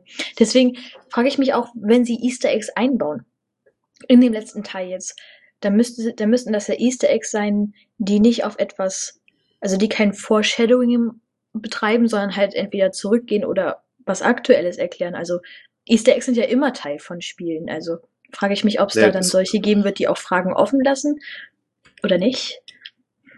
Gab's nicht sogar in Arkham Asylum so einen Raum, wo man irgendwie auch freisprengen konnte, wo man dann schon Arkham City Pläne gesehen hat oder irgendwie sowas? Oder täusche ich Ja. mich gerade? Mhm. Ja, schon ziemlich cool eigentlich, aber weiß nicht, mal gucken. Ich denke halt, also wenn es jemand macht, dann Rocksteady und ich könnte mir auch vorstellen, dass, also wenn die was, sich was abgefahreneres einfallen lassen, wie dass es dann doch wieder der Joker ist. Ich weiß auch nicht, ob ich, ob, wie ich das finden würde, ob es der Joker dann tatsächlich ist. Wollte ich gerade fragen, Mhm. also wärt ihr dann enttäuscht? Hm. Es wäre halt so ein bisschen so meh. Also ich könnte, wenn es wäre, dann könnte ich mir vorstellen, dass es nicht die Hauptintention von Rocksteady war, als sie das gemacht haben, sondern war es halt, dann haben halt irgendwelche anderen Leute gesagt, sie müssen es machen. Weißt du, was ich meine? Also, Ja, wobei ich mir das nicht vorstellen kann, auch gerade eben was die Diskussion um das Rating angeht. Die sind ja jetzt, das Spiel wurde ja in den USA mit der Klassifizierung M für äh, mature, beziehungsweise für junge Erwachsene dann eben ähm, deklariert. Und äh, die Macher haben auch gleichzeitig gesagt, ja, das, das kann gut sein, dass es so ist und ja, wir verlieren da vielleicht ähm, so potenziell ein paar Spieler, ähm, altersmäßig zumindest. Aber sie wollten sich nicht in die Story reingrätschen lassen und, und reinreden lassen. Und das zeigt mir eigentlich auch, dass sie sich dann wahrscheinlich bei solchen Punkten ähm, auch nicht hätten reinreden lassen. Also ich denke, sie sind erpicht und haben hart dran gearbeitet, die Geschichte, die sie im Kopf hatten, auch so umzusetzen. ja. Also ich fänd's auch gar nicht schade, wenn es der Joker wäre, wenn sie es gut verpacken, sage ich mal. Also natürlich ist es ein bisschen ernüchternd, wenn man merkt, so, oh nein, es ist schon wieder der. Aber wenn sie es so, ja, gut inszenieren, so wie es halt auch bei Arkham City zum Beispiel der Fall war. Also ich fand das alles sehr toll gemacht. Und wenn sie das auch bei Arkham Knight hinbekommen, dass das irgendwie Sinn ergibt und dass es auch, vielleicht wird's ja dann auch so aufgelöst, dass man sich schon dass man sich vielleicht auch drauf freut, wenn, wenn der Joker es ist. Ich weiß es nicht. Also wenn sie es gut machen, dann würde ich es gar nicht so schlimm finden. Also Natürlich ist Auf- es ein bisschen schade, aber wer weiß, ich weiß, also wir können da ja nur jetzt spekulieren und hoffen oder nicht, was auch immer. Für welche Plattform holt ihr es euch? Ich habe die PS4 hier stehen, die langsam äh, vor sich hin verstaubt. Ja. Deswegen, da wird es ganz dringend, dass äh, das Spiel endlich auch erscheint. Ja, das ist richtig. Nee, weil sich auch viele drüber aufgeregt hatten, wenn wir da gerade allgemein auch noch drüber reden, ähm, dass es nicht mehr für die PS3 rauskommt. Und ich finde, dass, dass man jetzt auch mal die alten Sachen zu Grabe tragen kann, mehr oder weniger. Also ich bin froh, dass sie sich auch da dann so entschieden haben, wie es ähm, vielleicht nicht am lukrativsten fürs Geschäft ist, sondern wie sie einfach ihre Umsetzung sich vorgestellt haben. Ja. Äh, Jackie, du wirst es am PC wahrscheinlich spielen? Äh, Musst du denn dafür aufrüsten? ich glaube leider schon, ich habe jetzt die Systemanforderungen nicht mehr im Kopf, die irgendwie vermutet werden. Aber mein PC wird es vielleicht nicht so gut schaffen. Ich hätte mir natürlich eine PS3-Veröffentlichung irgendwie gewünscht, aber das kann man wahrscheinlich nicht machen wegen der Grafik. Ähm, ja, also wird es für einen PC sein. Und Rico, bei dir dann wahrscheinlich auch PS4? Ja, also ich habe es ja vorbestellt schon für die PS4. Mit dem, wobei ich immer noch nicht mich entschieden habe, welche Version ich will. Ich habe immer noch beide in meinem Amazon-Warenkorb. Wie, du hast beide in deinem Korb drin liegen? Ich dachte, Also ich hab davon beide gekauft ausverkauft. Ja, das sind beide. Ich hab Ach so, du hast beide bestellt. Ah, okay. okay. Ja. Ich habe das letztens gemacht, da kam für den Nintendo ähm, 3DS kam ein Zelda-Spiel raus und da habe ich mir auch zweimal, aber aus irgendeinem Grund das gekauft und habe das andere dann bei eBay verkauft und habe irgendwie 200 Euro mehr dafür bekommen. Das ist total sind mir die Liebsten. Ganz angenehme Zeitgenossen. Ich habe ich hab niemand, ich hab niemanden gezwungen, dass er es kaufen soll auf eBay. Ja, du, du holst jetzt das ganz normale Spiel nur, oder? Ohne ganzen Schnickschnack. Ja, ich gehe ja mal davon aus, also mich reizt es äh, gerade so ein bisschen die. Ich hätte gerne die Statue. Ja. Ich glaube, ich, glaub, ich habe es schon mal in einem der Podcasts gesagt. Ähm, letztendlich, das ist ja auch bei den Filmen inzwischen so. Das lässt alles ein bisschen nach. Ähm, ich brauche keine Steelbooks mehr, ich brauche keine Sondereditions mehr, weil man sich im, Nach im Nachhinein fragt, warum. Wir haben meine Ja. äh, Special Editions, die ich zur, oder Collectors Editions, die ich zu den letzten Arkham-Spielen hatte, die Mai stehen halt da, geben mir jetzt nicht sonderlich viel. So ein Artbook ist zwar was Schönes, aber es ist ein, halt ein immenser Aufpreis. PS4-Spiele sind jetzt eh schon nicht so günstig äh, vom, vom Grundpreis her, dass ich nicht weiß, ob mir jetzt wirklich so eine, so eine Special Edition was gibt. Jackie, holst du dir irgendwas Spezielles oder belässt du es dann auch bei der Standardversion? Ähm, also bei Arkham City war es so, dass es mich geärgert hat, dass ich nicht die Game of the Year Edition hatte. Weil ich hatte nie als ähm, Catwoman spielen können oder das DLC haben können. Gut, das ist was Inhaltliches, ja, das kann ich verstehen. Also das Mhm. ist natürlich immer ein bisschen der Faktor, aber die Zusätze, über die hätte ich mich zwar auch gefreut, aber es ist wirklich, wirklich teuer. Also deswegen ist es bei mir 100 wirklich eine preisliche Entscheidung. Also wenn ich das Geld hätte, dann würde ich es auf jeden Fall für eine Steelbook oder super tolle Special Edition ausgeben. Einfach um es zu haben. Einfach um es zu- Und welches von beiden? Also entweder das Batmobil oder die Statue? Was würde dich jetzt bei dem Spiel mehr reizen? Mm, Die Statue. Das Bettmobil Das- finde ich nicht so schön. Also nicht so, dass ich sie ha dass ich es haben muss, um es stehen zu haben. Ja, du bist eifersüchtig, wenn ich, wenn wir unseren Live-Podcast machen, ich dann mit meinen zwei Batmobils da vorbei. Ja, wahrscheinlich schon. Aber ich bin auch Ja. so neidisch, weil ich nicht so viel Batman-Merchandise habe. Also zählt Ich das. habe halt, ich habe allein ähm, das erste Arkham City, das habe ich glaube ich, aber, nee, Arkham, wie heißt Asylum, habe ich glaube ich viermal gekauft mittlerweile. Hm. Ich habe es einmal normal gekauft. Ernsthaft? Ja, ich habe es einmal normal gekauft, dann einmal mit Ja. dem Batter, dann einmal mit dem Batarang, dann einmal auf Steam und wo war es das vierte Mal? Ich glaube nochmal für die Xbox oder sowas. Ich habe es zweimal für den PC, einmal noch unausgepackt mit Batarang. Mit diesem Der ja, der total großen scheiße oder ist. dieser, ah nee, dieser kleine, ne? Ah, okay. Der ist schon groß. Ja, aber da haben viele gesagt, dass der nicht gut ist. Also Ja, das wusste ich nicht. Ich habe, okay, fairerweise habe ich jeweils nur 5 Euro bezahlt danach. Also ich habe, das war mal im Ausverkauf im ähm, Saturn. Und da gab es irgendwie für 5 Euro die PC-Version, habe ich die halt mitgenommen.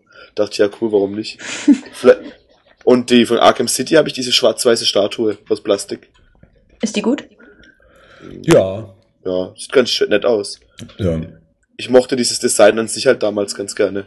Dieses, dass die auch diese Poster alles so schwarz-weiß waren oder nur das Blut oder das, das diese Joker Ah, seine stimmt. grünen Haare und so Mhm. gesehen hast. Ich habe hier ein farbiges Poster, deswegen.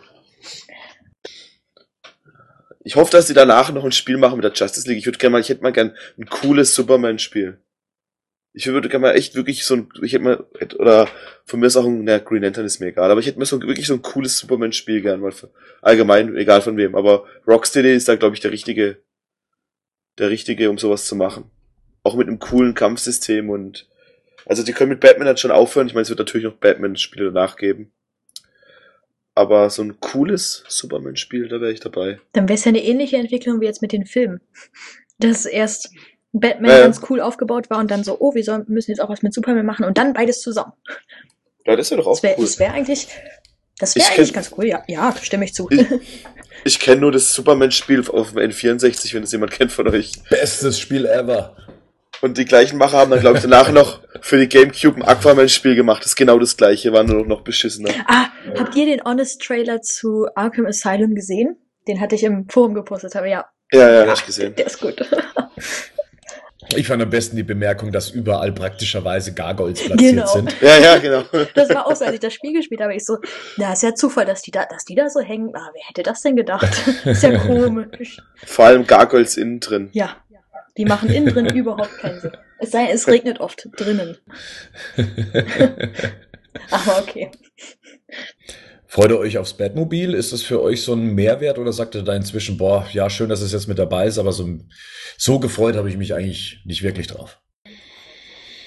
Also es haben halt viele immer gefordert, ja. Das Batmobil kam ja thematisch schon in den älteren Spielen, äh, in den davor gegangenen Spielen ja vor. Und dann hieß es immer wieder, ja, ich möchte aber auch mal mit dem Batmobil durch die Gegend fahren. Hm.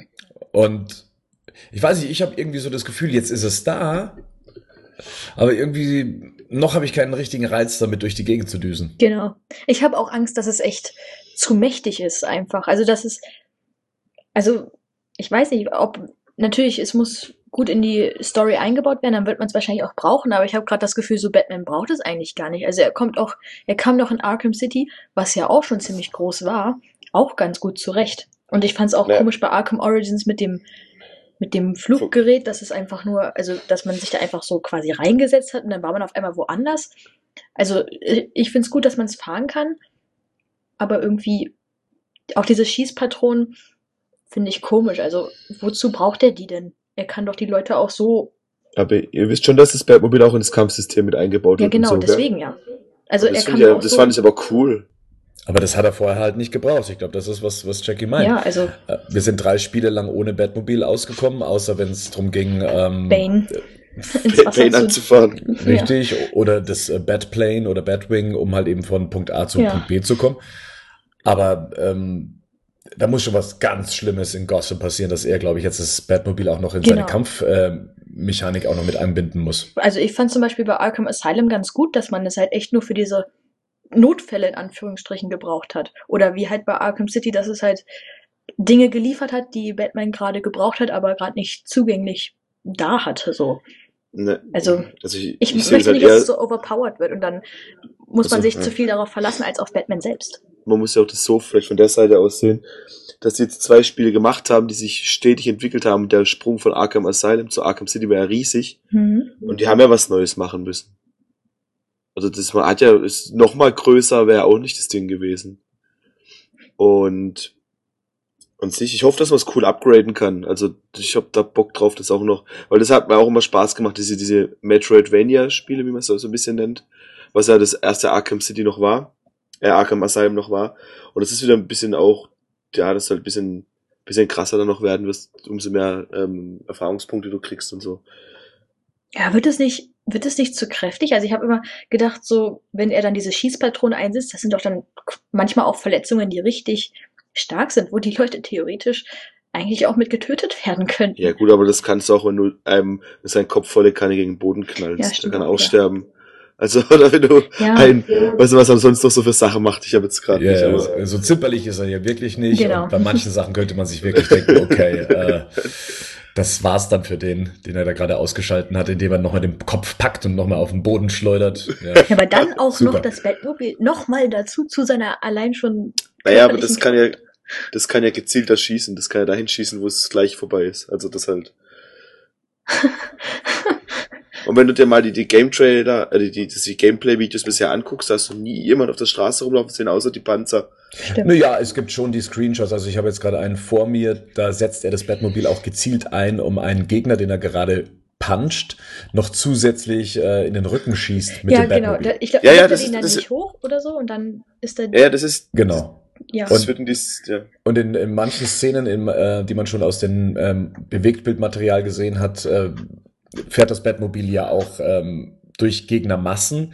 Ich habe nur irgendwo gelesen, du kannst damit niemanden umfahren. Es hat irgendwie so eine Mechanik drin, dass du keinen Gegner damit ähm, umrempeln kannst. Das wäre wahrscheinlich so der einfachste Weg. Was ich mir allerdings wünschen würde, wäre so ein DLC, mit dem man mit dem Batmobil wirklich rasen kann. Also wirklich fahren kann und nicht nur von äh, so eine Stadt, so eine Innenstadt, ja, ist halt nicht so das äh, geeignete Terrain, da wirklich das Batmobil auszureizen, was jetzt zum Beispiel die, die Geschwindigkeit angeht.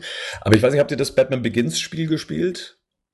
Was es seinerzeit gab für ein Gamecube und für die Ja. PS2. Und da gab es ja auch eine äh, Batmobil-Sequenz und ähm, sowas hätte ich gern wieder. Sowas macht halt wirklich Bock, mit dem Batmobil einfach mal ähm, durch die Stadt auch zu düsen, um dann rechtzeitig von A nach B zum Beispiel zu kommen. Ähm, das werden diese Joker-Dinger sein. Denk, äh, die Joker, was glaube ich? Diese Riddler-Dinger werden solche Rennen sein, denke Ja, okay. ich mal. Also, das, weil so wie der aussieht, ist jetzt so ein Mechaniker auf einmal, der Riddler. Hat eine Umschulung gemacht. Und so wie ich das verstehe, wird er dann halt der, ähm, wird er dann halt solche Rennstrecken machen oder sowas, kann ich mir vorstellen. Oder es gibt so einen Mario Kart Ableger dann, wo, Oh, dann das gegen, super. wo dann alle ihre eigenen Gadgets haben. Das wäre auch eigentlich witzig. Batman Card. Finde ich super. Ja, aber ich denke, das wird sowas sein. Also, dass du, dass diese Riddler-Dinger werden solche Challenges sein. Genau, ich, ich lese auch gerade nochmal, dass in der ersten Demo-Version der Riddler die Fähigkeiten des Batmobils herausfordert. Dabei müssen drei Runden durch die Mhm. Gossamer U-Bahn-Schächte gefahren werden. Genau. Doch den richtigen Weg findet man nur anhand eines speziellen Radarpuls. Der Spieler drückt den linken Stick, um Hindernisse bei Höchstgeschwindigkeit zu umfahren und mit jeder Runde wird die Strecke schwieriger. Ja. Siehst du, hast schon, brauchst gar kein DLC, ist schon im Preis mit drin. äh, habt ihr euch diese DLC-Kostüme geholt oder habt ihr euch da irgendwas oder fandet ihr scheiße? Bei den alten Spielen Ja. Ich habe die Codes immer eingetauscht, die Beilagen. Ich Ja. würde mir keins kaufen. Ähm, ich finde die meisten Kostüme jetzt auch nicht für mich interessant. Ich, ich bin ja ein Filmfan. Ich, ich hätte gerne mal so ein richtig klassisches Dark Knight-Kostüm oder eins, äh, was weiß ich, so aus dem Burton Batman, was auf dem PC, glaube ich, möglich ist mit so einem Mod-Kit und so weiter.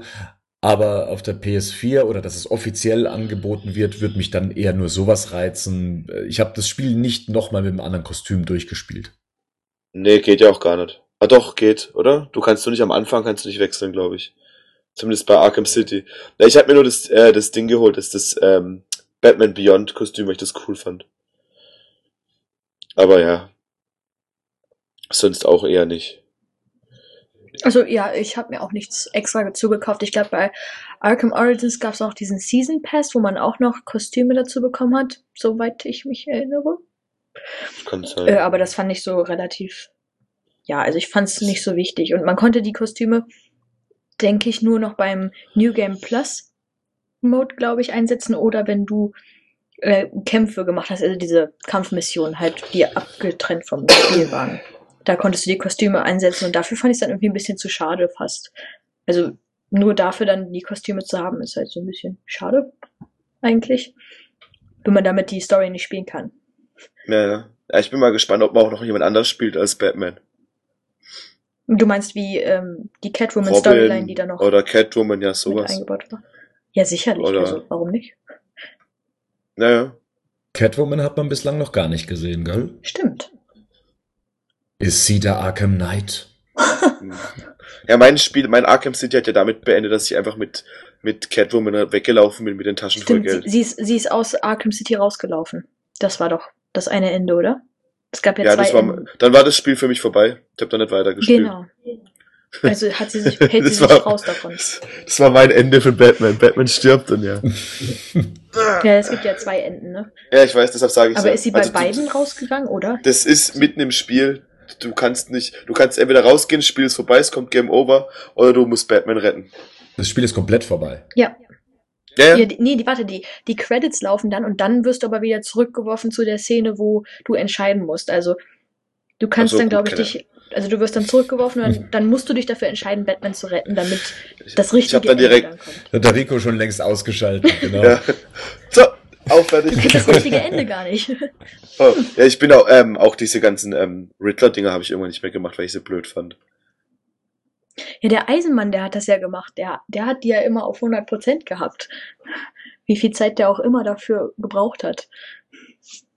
Das ist eh krass. Wie spielt ihr solche, äh, solche Spiele? Also spielt ihr die dann eher so erforschermäßig oder dass ihr durchkommt? Und wollt ihr, reizt euch das, das auf 100% durchzuspielen mit all den Rätseln und Trophäen und so weiter, die es dann da gibt? Wie, wie spielt ihr die Spiele? Also ich bin, ich spiele immer so ein Spiel, wenn es gerade, wenn es jetzt, die sind ja diese Assassin's Creed-mäßigen Spiele, dass ich immer alle Upgrades haben will. Und das mache ich auch, meistens sind es ja so am Anfang so Sammelmissionen, dass man irgendwas sammeln muss. Und das mache ich immer als erstes, wenn ich ein Spiel beginne, immer alle Sammelmissionen. Dass ich dann, und dann bin ich meistens bis zum Ende vom Spiel viel zu overpowered. Und dann ist es vorbei für mich. Also, aber ich, ich, ja, also ich sammle auch dann immer so viel, dass ich halt auch alle Upgrades dann hab. Mm, Also ich lege mein Haupt, Hauptaugenmerk auf jeden Fall immer auf die Story, weil die, mich die eigentlich am Anfang immer reizt. Und wenn es dann so quasi in meinen Spielfluss reinpasst, dann nehme ich auch noch eine Nebenmission mit. Oder wenn ich denke so, oh ja, die ist jetzt interessant oder die reizt mich, dann nehme ich die auch mit. Und wenn dann die Story zu Ende ist, nehme ich dann meistens noch die andere Nebenmission dazu und nehme halt daneben dann noch die ganzen Riddler-Sachen mit, die ich finde und die ich auch lösen kann und lösen mag, aber ich möchte sich irgendwie irgendwo 100% haben, also weil zum Beispiel bei Arkham City war es so, ich hatte alle Nebenmissionen beendet und die Hauptstory ja sowieso und dann waren noch die äh, Riddler-Trophäen übrig und irgendwann setzt die Musik auch nicht mehr ein, also wenn du die Story durch hast, dann ist die Musik kaum noch da und deswegen ist es dann nur noch, naja, diese düstere Stimmung und die Leute, die auf der Straße reden, aber die verschwinden irgendwann auch, wenn du irgendwann die ganzen Gruppen, sag ich mal, verprügelt hast. Die kommen dann einfach nicht mehr wieder, die werden nicht mehr neu gespawnt.